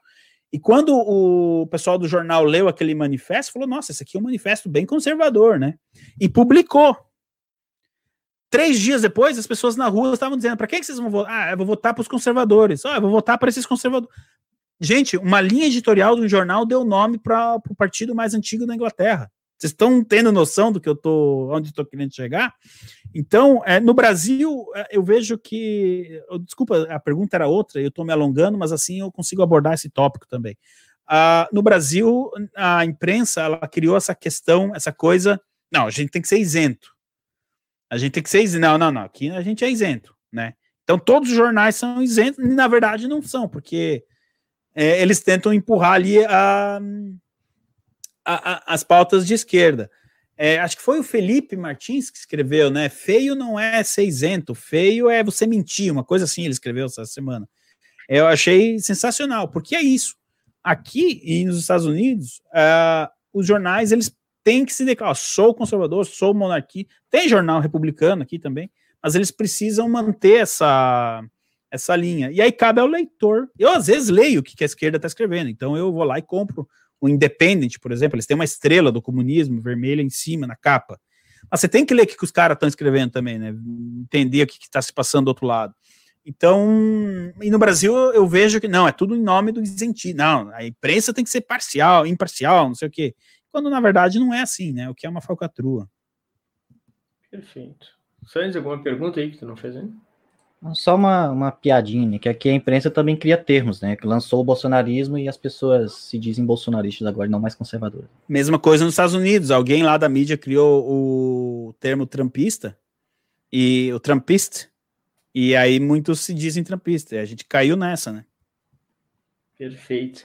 E Ivan, essa questão da leitura que tu fez aí, nós temos o nosso grupo de leitura, inclusive lá no canal do MBC hoje à noite, nós vamos estar online. Que horas vai ser, Santos? Às 7h30, tá? Às 19h30. Tá, é, hoje é o Escudo de Hércules, né? Que nós vamos ler a última é. obra de Exildo. Então nós já Escudo lemos. É, nós já lemos as obras completas do Aristófanes e agora vamos uh, terminando as obras a obra completa do Exildo. Então acompanhem lá, porque assim, eu tenho uma opinião muito a lá Olavo sobre quem não lê. Porque assim, vou tentar colocar de uma forma mais sutil.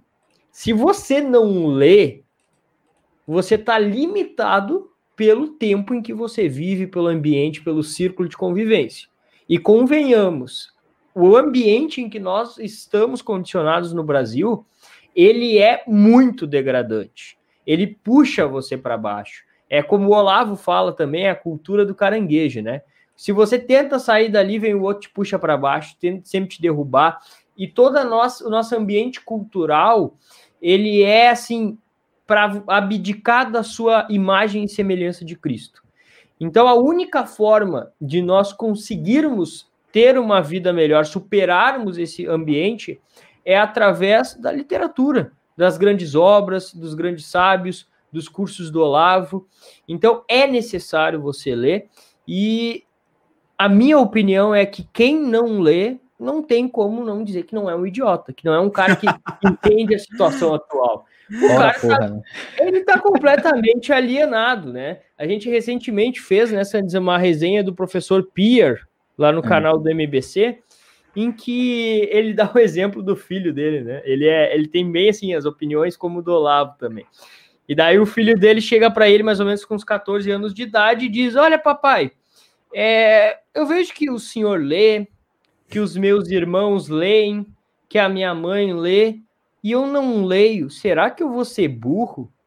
Aí o professor Pierre olha para ele e diz: Não, você já é burro, meu filho. Quem não lê por definição é burro. E daí ele começa, a, ele, ele diz assim pro filho dele: Olha, e daí para vocês que estão nos assistindo é uma boa dica isso. O, na teoria do professor Pierre, existe um livro para você. Qual é a diferença da escola? Você vai pegar um livro, o que você vai fazer para começar a ler se você tem dificuldade? Começa a ler um livro e você acha que tá chato, para. Pega outro livro. Começa a ler, tá chato, para. Tá chato, para. Vai achar, vai ter um livro que você vai gostar. E você vai querer mais e mais e mais. O problema da escola, por, por exemplo, é que ela te dá um livro para você ler, e se estiver chato, ela te obriga a continuar. Tu tem que ler até o fim, é. E daí vale você, nota. Aí você pega um repúdio à leitura, por exemplo, dão, dão memórias póstumas de Brás Cubas para uma criança, às vezes, de 10 anos ler. A criança vai pegar um trauma, não vai querer mais ler. E daí, dentro dessa história do professor Pierre, ele conta que o filho encontrou. Qual foi, qual foi a obra lá que o, o Senhor filho... dos Anéis. Senhor dos Anéis, né? É... Ele encontrou essa obra, consumiu aquela obra ali, já foi lá, já pediu outra, o pai já deu, consumiu de novo ao ponto de que o menino que na época, com 14 anos, tinha horror à leitura, hoje é dono de uma editora. Então ele encontrou o livro que realmente. Graças, graças à Inglaterra, hein? Olha aí. Não, o povo então, lê muito aqui. Faça o, isso, pessoal. O é, meu livro que. Acha o livro. O meu livro do, do, Pio foi o. Cara, enfim, eu tinha 18, 19 anos também. Foi o Poderoso Chefão. Eu li o, as últimas 10 uh, as últimas 10 páginas do Mário Puzo, cara, eu acho que eu deixei assim, falei, não vou ler, não quero que o livro termine. Mas aí eu terminei, né? Mas é, foi o, o Senhor dos Anéis dele, para mim, foi o foi o Mário Puzo. E num True Outspeak também, para completar essa. Uh, uma, o professor Olavo conta que alguém foi debater com ele, e aí o professor Olavo começou: Que livro você leu? Você leu esse livro? Não. Você leu esse? Também não. O que, que você leu? Ah, eu li jornal. Ah, então vai. o Enéas falava isso também, né? O Enéas, bom, nossa, o Enéas. É. Ô, Ivan, eu tenho uma pergunta é, mais polêmica, e tomara que o YouTube não derrube nosso canal agora. Pô, tá no Nossa. Início, cuida, cuida, cuida, cuida, cuida das palavras, porque a ah, gente já teve tá. um canal pra Tentar codificar. Tá. Pessoal, muito obrigado. A gente chegou a mil inscritos aí, a audiência tá, tá excelente. eu sou pé quente, eu tava na live dos 10 mil inscritos do, do Articulação Conservadora e agora tô na, mil, na live de mil do Saio da. O Braz, o Paulo Henrique, esses caras são pé frio. É. Quando for para fazer a de 2 mil, me chama. É isso aí. e aí, quem não está inscrito, se inscreva, já deixa o joinha para o nosso vídeo ficar mais relevante. Vou tentar falar em código, tá, Maurício? É, Ivan, eu tenho lido aí, é, que tu que mora aí é sempre bom perguntar quem mora, né? Que a gente tem, tem ouve falar muita coisa. Que nos últimos anos o nome Mohammed é o segundo nome em Londres, assim, né? E, tu, não vou me estender muito na minha pergunta, vai ficar muito óbvio, mas tu, tu percebe essa, esse crescimento aí desses desses caras aí ou é conversa? Não, não, não, não é não. Agora, olha, se não chegou a ser o primeiro, dois, três anos Acho atrás. que é John primeiro, né? Mas, enfim, é, a sua informação é correta. É, alguns dois, três anos atrás, eles tentaram impor a, a chá num bairro aqui de Londres. Só que o que aconteceu, uh, Anderson? Realmente, quando eu cheguei aqui em 2015, e eu comecei, logo depois que eu parei de descascar cenoura, eu comecei a trabalhar com vendas. E olha, uh, por isso que eu digo, a providência divina é fantástica. Um cara que nem eu, que gosta de. Então eu tinha que caminhar muito. Eu conheço Londres com uma palma da minha mão, cara. E, e até hoje, é, é, o meu trabalho basicamente é o mesmo: visitar cafeterias e restaurantes. Cara, tinha hora que eu chegava em lugares assim que eu dizia: Meu Deus, eu não tô na Inglaterra, não é possível que eu tô na mas até a escrita, assim, do comércio, sabe, tudo no idioma deles. De 2017 para cá, eu não estou querendo vender uma falsa ilusão, mas o que aconteceu? Por causa do Brexit, você tem um fluxo dessas pessoas saindo daqui para a França. Tá? Mas é, foi por causa do Brexit, viu? Não, é, não aconteceu nada de ah, sociedade, não, não. É porque eles se sentiram, de alguma maneira, desconfortáveis com a situação. Então, é, esse fluxo aumentou em direção à França. de 2017 para cá diminuiu muito a chegada dessas pessoas aqui e elas começaram a procurar a França como destino. E algumas pessoas até fecharam aqui o seu estabelecimento, seu comércio e foram se estabilizar na França. Eu acho que a pergunta que eles fizeram foi: nós vamos colonizar a Inglaterra? A gente vai, é questão de tempo, mas a França está mais fácil. Então vamos primeiro terminar a, a França. Até outro dia a estava fazendo uma live lá no Pegavox falando da. como é que é? A comunidade islâmica? Não, era Irmandade Islâmica, Irmandade Muçulmana, alguma coisa assim. E alguém perguntou. Ah, Liga das Nações Árabes. E alguém perguntou, mas a França já faz parte? Questão de tempo. Então, mas sim. Agora, o que acontece? A outra diferença com a França. A comunidade eh, muçulmana aqui, ela está ela tá, eh, concentrada em Londres. Você sai de Londres, você já. Onde eu moro aqui, por exemplo, não tem. Eu estou a 25 minutos do centro de Londres. Os arredores, a, a, quanto mais você sai, menos tem. Já na França, espalhou pela, pelo país inteiro. Se você tivesse feito essa pergunta para mim em 2015, antes do Brexit, eu, eu, estaria muito mais preocupado do que eu estou agora, tá? Eu não sei que, que eu, me faça essa pergunta daqui cinco anos de novo, a gente vai ver qual a resposta que eu vou dar. Mas, é, pelo menos há uma tendência de diminuição, não é? Porque eles encontraram na França, na Alemanha também teve muitos. Eu conheci de pessoas que é, simplesmente abandonaram aqui e foram para a Alemanha. Dortmund, é, Dortmund estão já. a Sarai da Turquia foi jogar lá, tinha 60 mil turcos no estádio torcendo para o Gata, foi um ano e meio atrás. Então isso mostra, né, um, é um exemplo. Então eu acredito que aqui, pelo menos, mas foi por causa do Brexit, viu? Se não fosse o Brexit, também o destino aqui não seria muito diferente da, da França. Espero ter respondido a sua Teve pergunta. um time aí na Europa que, que tiraram a cruz do escudo, né? Para não ofender ah, a maioria. Acho que foi na Itália, mas agora eu não me lembro. Eu, eu tava na Itália também em 2002, quando começou a discussão de tirar o crucifixo uh, dos colégios. E até hoje está essa discussão lá, alguns tiram, outros não. É, mas, mas por questões para não ofender, religião. não, é para não ofender os muçulmanos, é para não ofender essa religião. É coisa de louco, mas. E aqui a gente nem tem isso e mesmo assim falam nisso, né? Pra você ver o nível do Brasil. É, pois é. Já, já que falaram de time aí, Ivan, tu acompanha hum. futebol aí? Para que time tu torce aí na, na Europa? Eu sou um péssimo analista político, meu negócio é esporte e futebol. Olha aí. Não, tô brincando. Eu gosto, gosto de futebol. É, já fui mais fanático, mas eu Uh, eu gosto da Inter de Milão aqui na Europa, e, mas aqui na Inglaterra, meio porque eu morei no bairro, então eu tenho uma simpatia pelo Tottenham, pelo Tottenham Hotspurs. Mas é porque eu morei cinco anos num bairro de judeus, e o Tottenham é o time dos judeus. Então, sabe, você mora no bairro ali, você meio que se enturma, vai no pub, assistir o jogo e tal mas uh, não sou daquele que amanhã não vou sair brigar por causa do Tottenham, não é isso, só tenho essa simpatia por causa do Tottenham. Mas a Premier League eu recomendo. Quem gosta do futebol bem jogado, um futebol divertido, a Premier League tá esse ano tá disputadíssima. Os primeiros 10 times acho que estão divididos por quatro pontos. Mas veja bem, até ali, pessoal.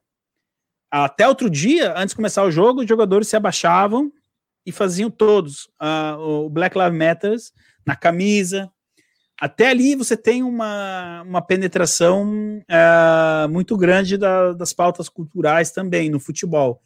E quem organiza a Premier League é, assim, a esquerda. Bom, quem inventou o futebol, e aí a gente vai abrir uma.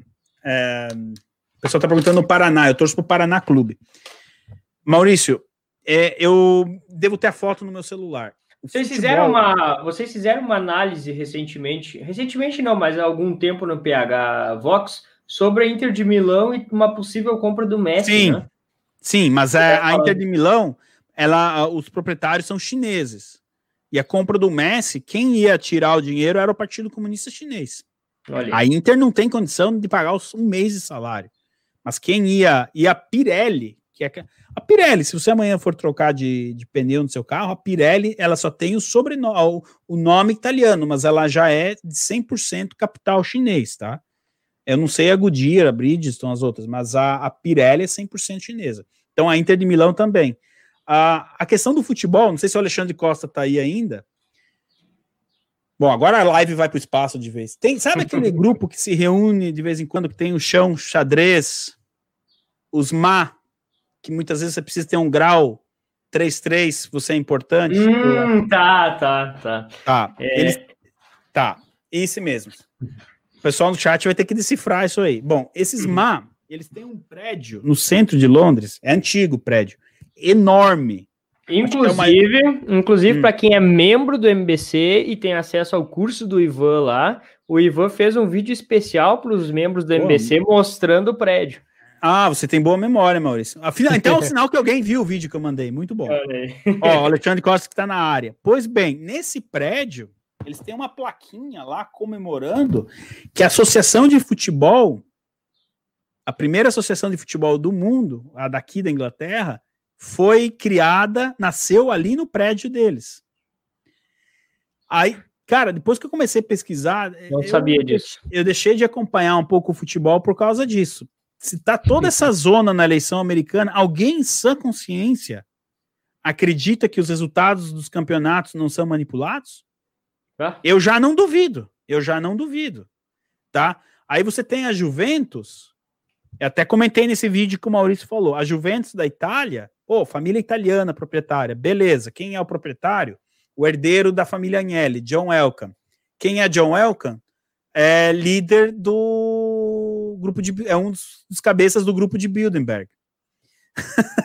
então, todos esses grandes clubes de futebol na Europa, ou é chinês, ou tá com o clube de Bilderberg, ou tá com o Sheik lá da, do Catar. Você não tem muito para para onde para onde ir. Mas tá lá, eu devo ter a foto da plaquinha. Eu mandei essas fotos pro Alexandre. É, a primeira associação de futebol, eu desculpa, eu sei que tem muita gente que gosta de futebol, eu amo futebol, tá? Mas eu, é, fato é fato, né? Nasceu dentro do prédio dos Ma 33. Os caras dominavam as guildas comerciantes no passado, agora é clube de futebol, né? É, é mas é uma lavação de. Também que. o resultado esportivo é a última coisa que eles estão preocupados. E tu mora em Manchester mesmo? Não, não, não, não, Eu moro a 25 minutos de do centro de Londres. Eu ah, de Londres. É, é. Eu moro numa cidadezinha chamada St. Albans, ou Santo Albano. Quantos habitantes tem, mais ou menos? 35 mil. 35 mil. A minha cidade é. aqui tem 60 mil no interior do Rio Grande do Sul. Já é pequeno, ah. mas mas aí é. tu, tá, tu tá salvo do, do progressismo? Como é que é? Oh, não posso não posso me queixar. Aqui, uh, na última eleição, o, um dos 13 liberais venceu aqui, mas foi porque a candidata conservadora fez umas besteiras ano passado, foi meio que um voto de, de como é que posso dizer, um voto, sabe aquele voto que o cara dá para se cobrar do, do é, meu Deus, como é que diz? Voto de repúdio, um voto de protesto. Então, Sim. como o voto aqui é facultativo, o eleitor conservador não foi votar na candidata e aí a liberal ganhou, mas o Partido Trabalhista aqui ficou com 13%.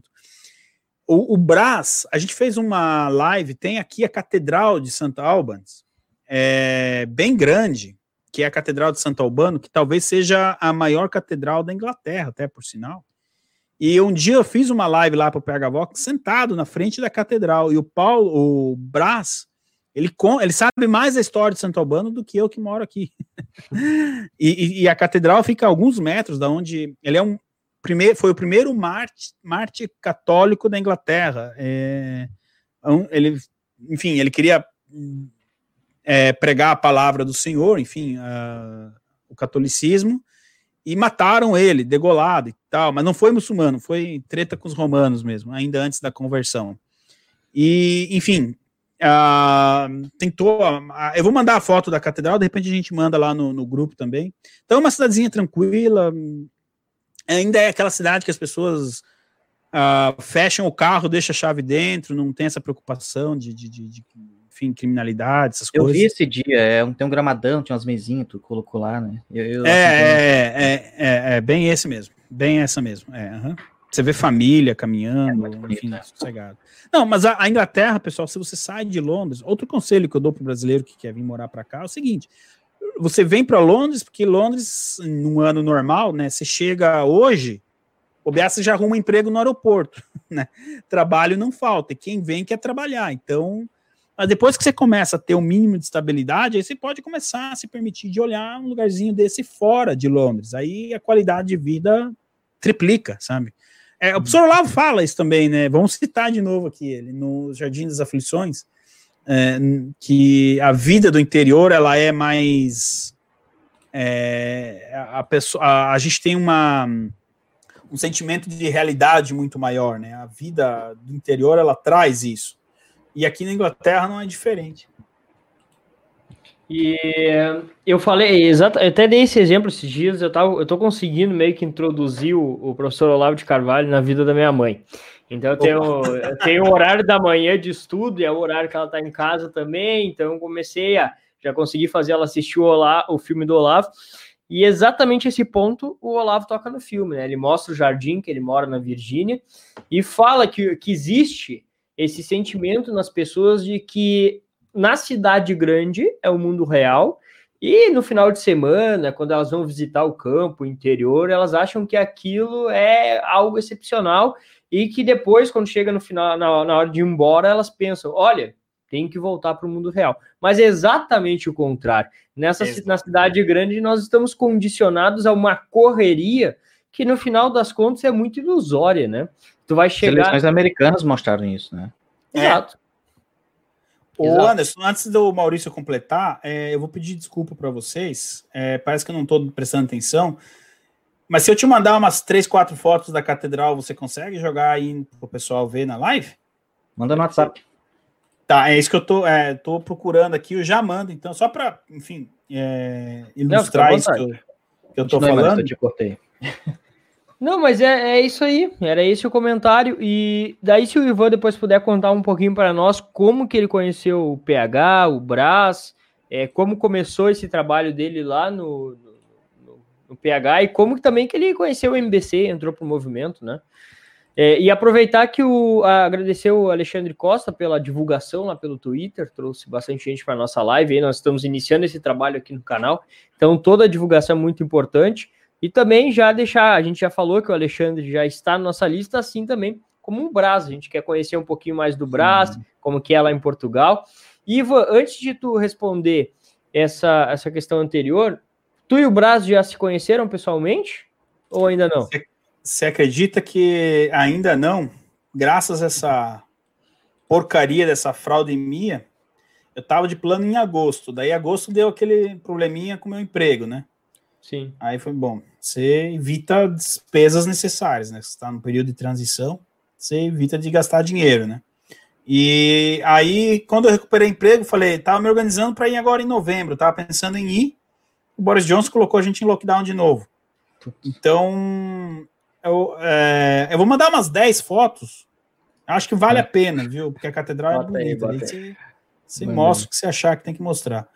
E, enfim, eu não conheci o Brás pessoalmente ainda. O dia que isso acontecer vai ser um evento extraordinário. Assim, o povo não vai mais falar da eleição americana, vai falar desse.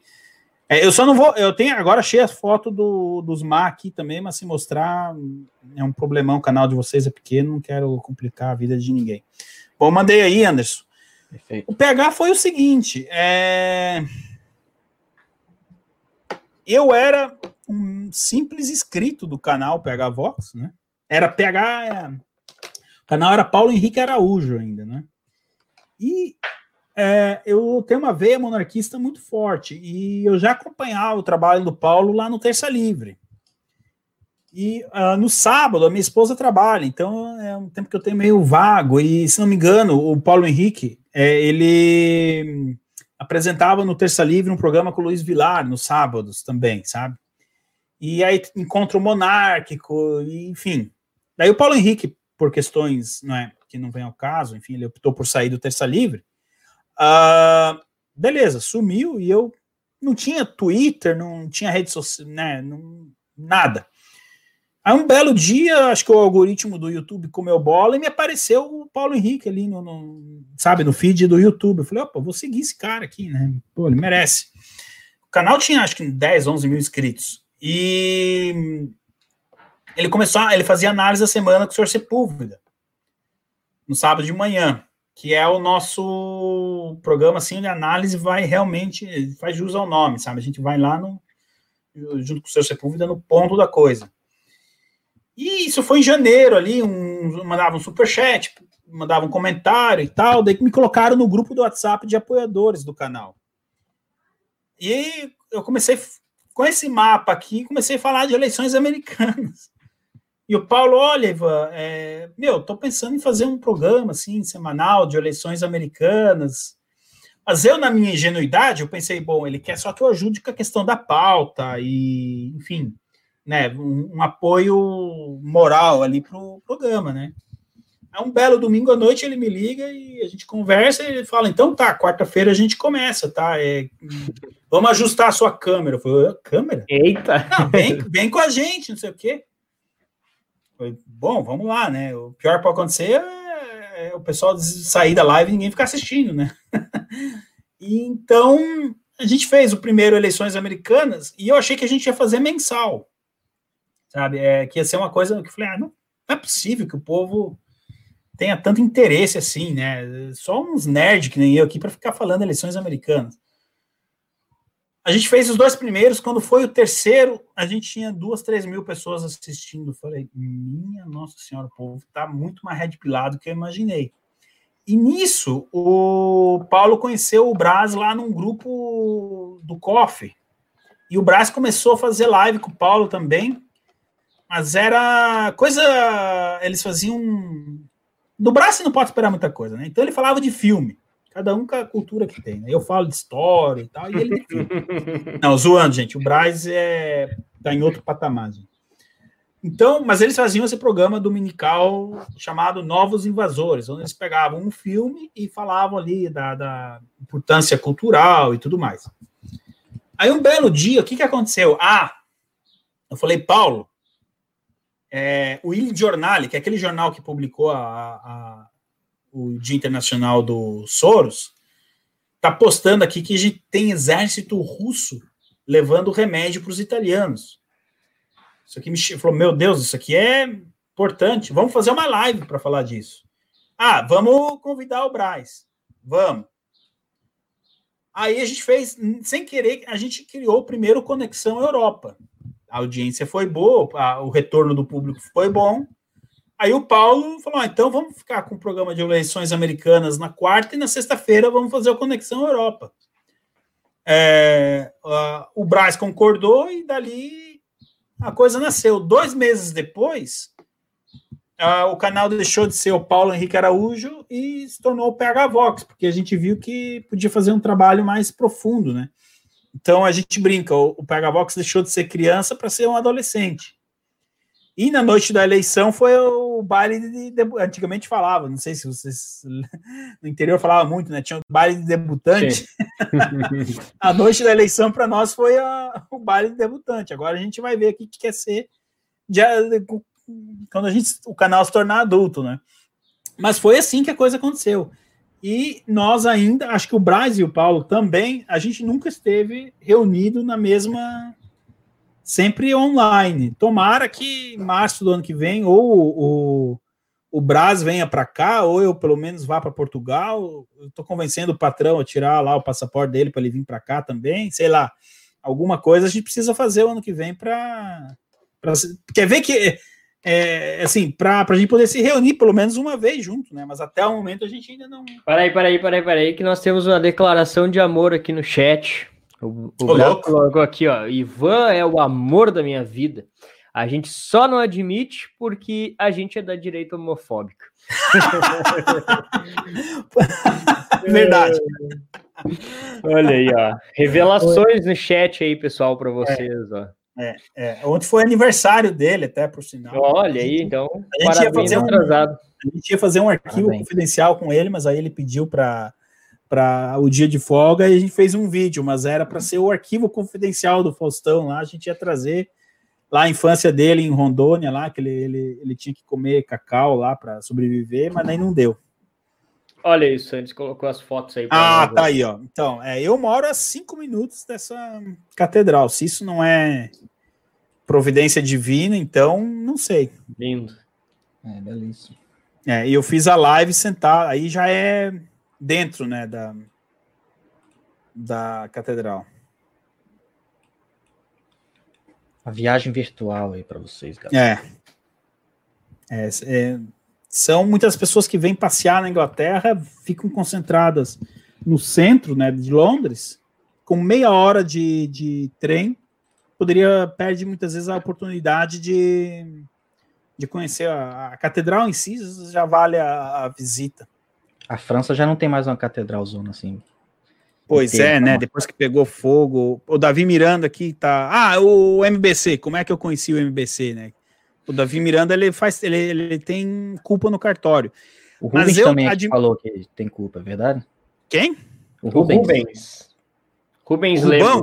Sim, quem passou é. o meu contato do Rubão para o Davi foi o. Não, quem passou o meu contato para o Davi foi o Rubão. Mas a sigla MBC, o projeto de vocês, quem me apresentou foi o Paulo Henrique que, enfim, acho que até convidou algum de vocês para alguma live, não sei como é que foi, mas quem está abrindo as portas, assim, da, da direita aí no Brasil, ou é o Braz, ou o Brasil Sem Medo conhecia através do Braz.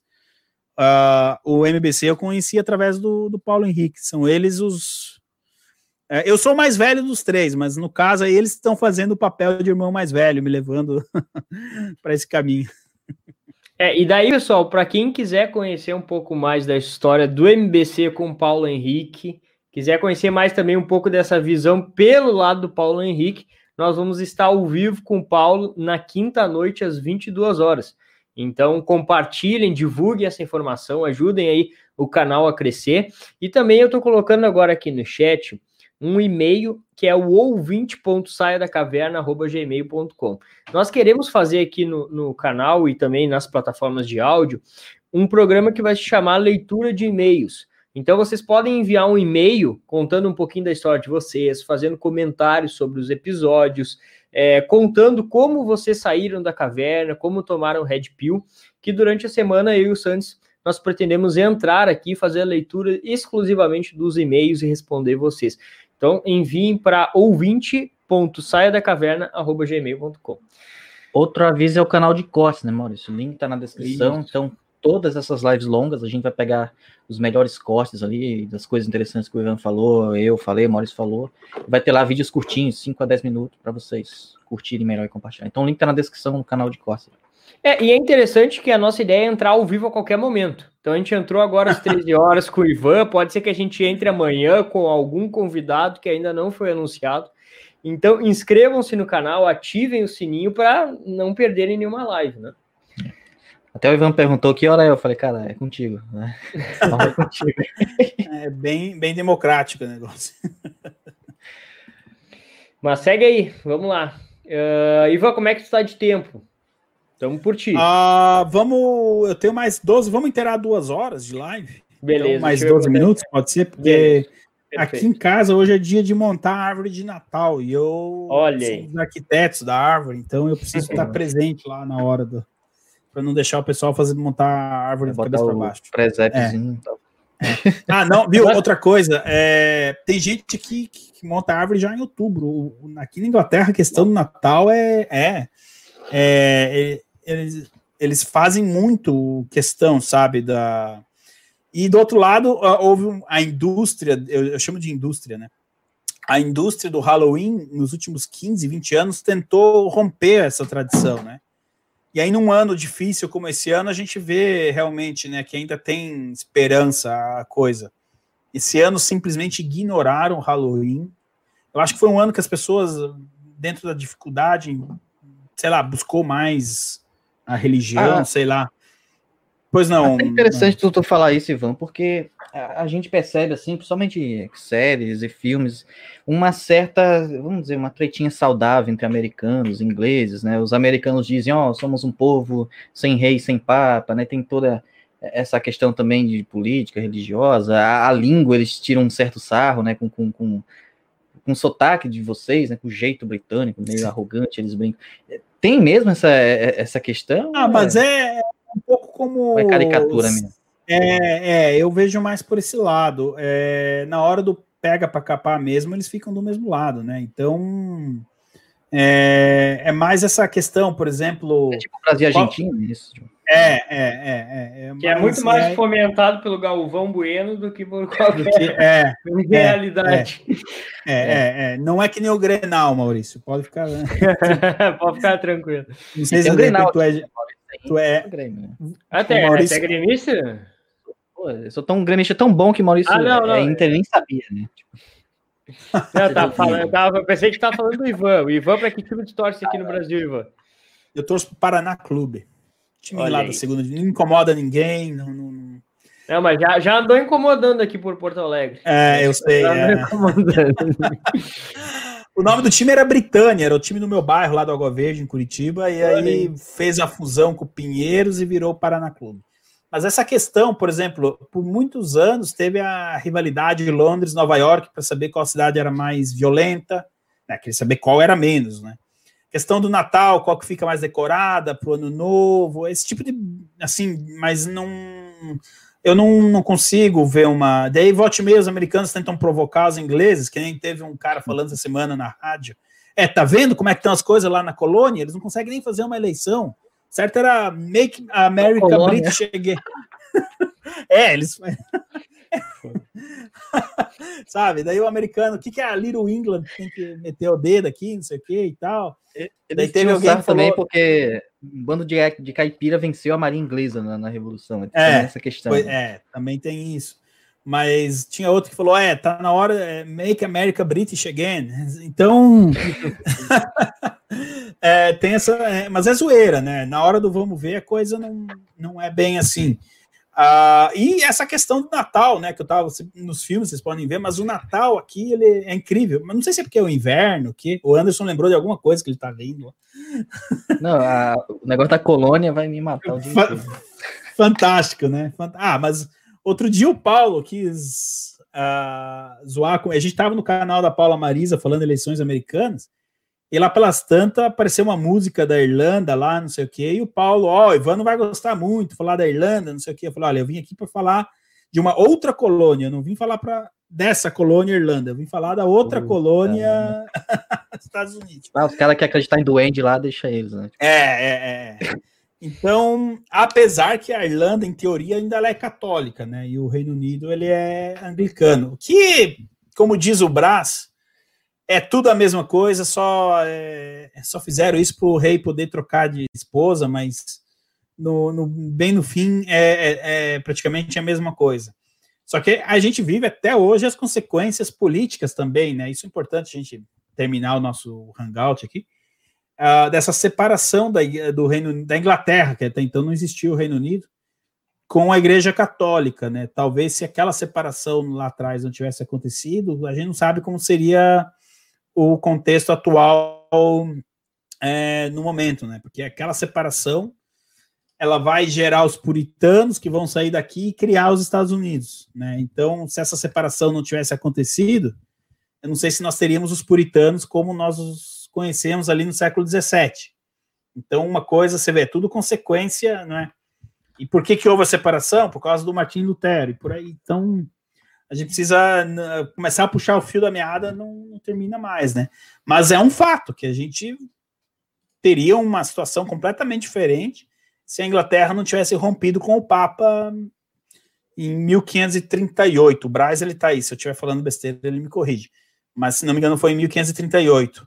Então, é, e voltando para essa questão do Natal, é, os ingleses vivem muito, sabe?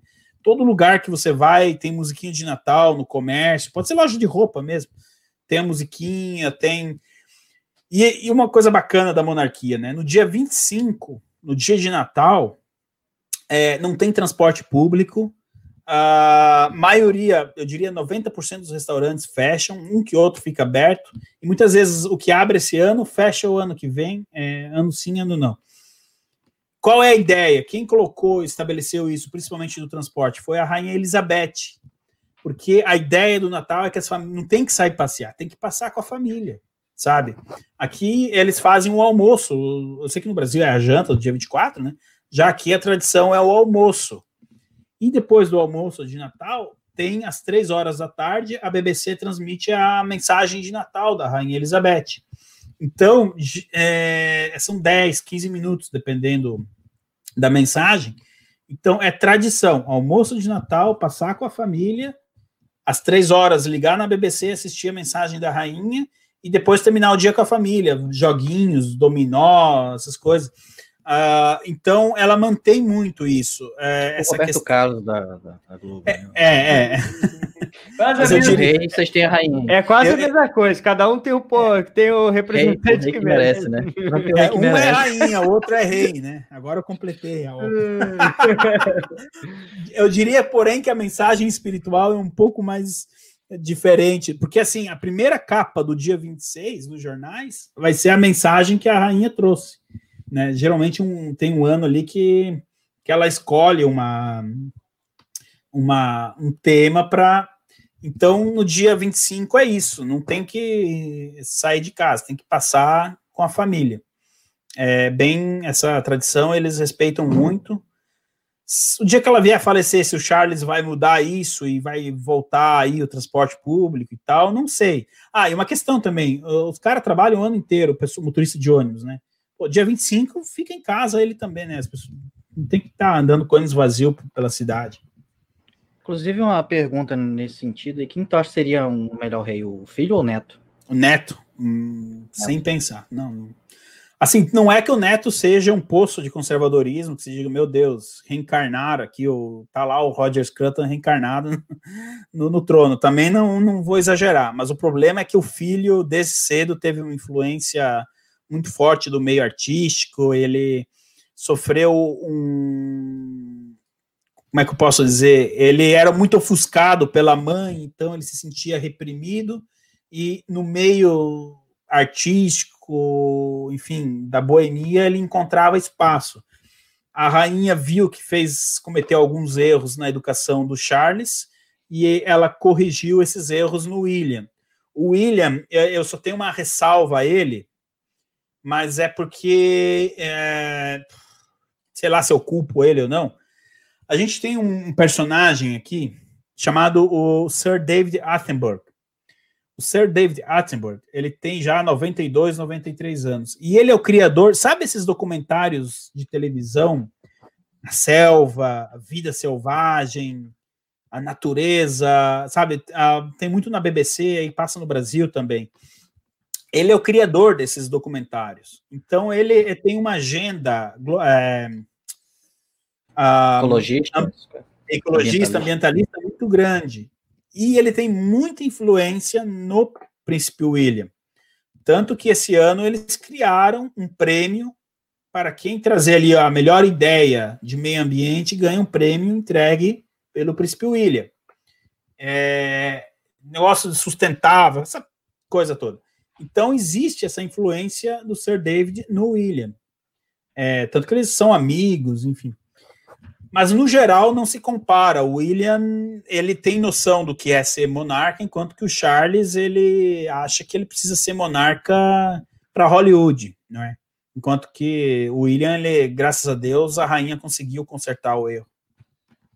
Perfeito. Ivan, então a gente te agradece demais a tua participação. Assim, ó, foi incrível aqui, bateu todos os recordes de audiência. Então as portas estão abertas para ti. E eu quero convidar o pessoal que ainda não assistiu o segundo episódio. Nós fizemos uma conversa aqui bem bacana também com o Nicolas Ferreira, que é um jovem destaque da política nacional lá de BH, que está concorrendo, inclusive, ao cargo de vereador. Então o link está aqui nos comentários. E quinta-feira, às 22 horas, nós estaremos com o Paulo Henrique Araújo aqui. Então vamos contar toda a nossa relação com o PH, tudo que o da relação do, do, do, do Ivan aqui nós vamos ouvir com o Paulo, mas com a versão dele. Então pode ser, pode ser que não seja o quarto episódio, pode ser que alguém amanhã ainda a gente faça Aí, com algum outro convidado. Então ativem o lembrete. E antes de passar para também. É, e antes de passar para ti, uh, para a gente finalizar, Ivan, eu quero pedir encarecidamente que às vezes tem muita gente que acompanha e acaba não se inscrevendo. Então inscrevam-se aí no canal, deixem o like aqui e envia para aquele seu amigo, porque às vezes tu mandar diretamente um conteúdo político para a pessoa é mais difícil. E então pode ser que numa conversa como essas que nós estamos tendo aqui com os convidados, a gente consiga introduzir eles em assuntos mais profundos, né? Então, Ivan, fica o nosso agradecimento aqui demais e para tudo que tu precisar de nós, pode contar conosco. Pô, muito obrigado, Maurício, Anderson, a audiência, agradeço de coração mesmo, cada um que dedicou aí duas horas da vida para escutar um cara de boina falando. Mas é, agradeço mesmo de coração o convite e parabéns pela iniciativa do Jornal Vera Cruz, parabéns pelo Movimento Brasil Conservador. O trabalho que vocês estão fazendo é de suma importância. É, não percam a essência, é esse é o meu humilde recado que eu, que eu passo. Depois querem escutar, escutem, não querem, não tem problema.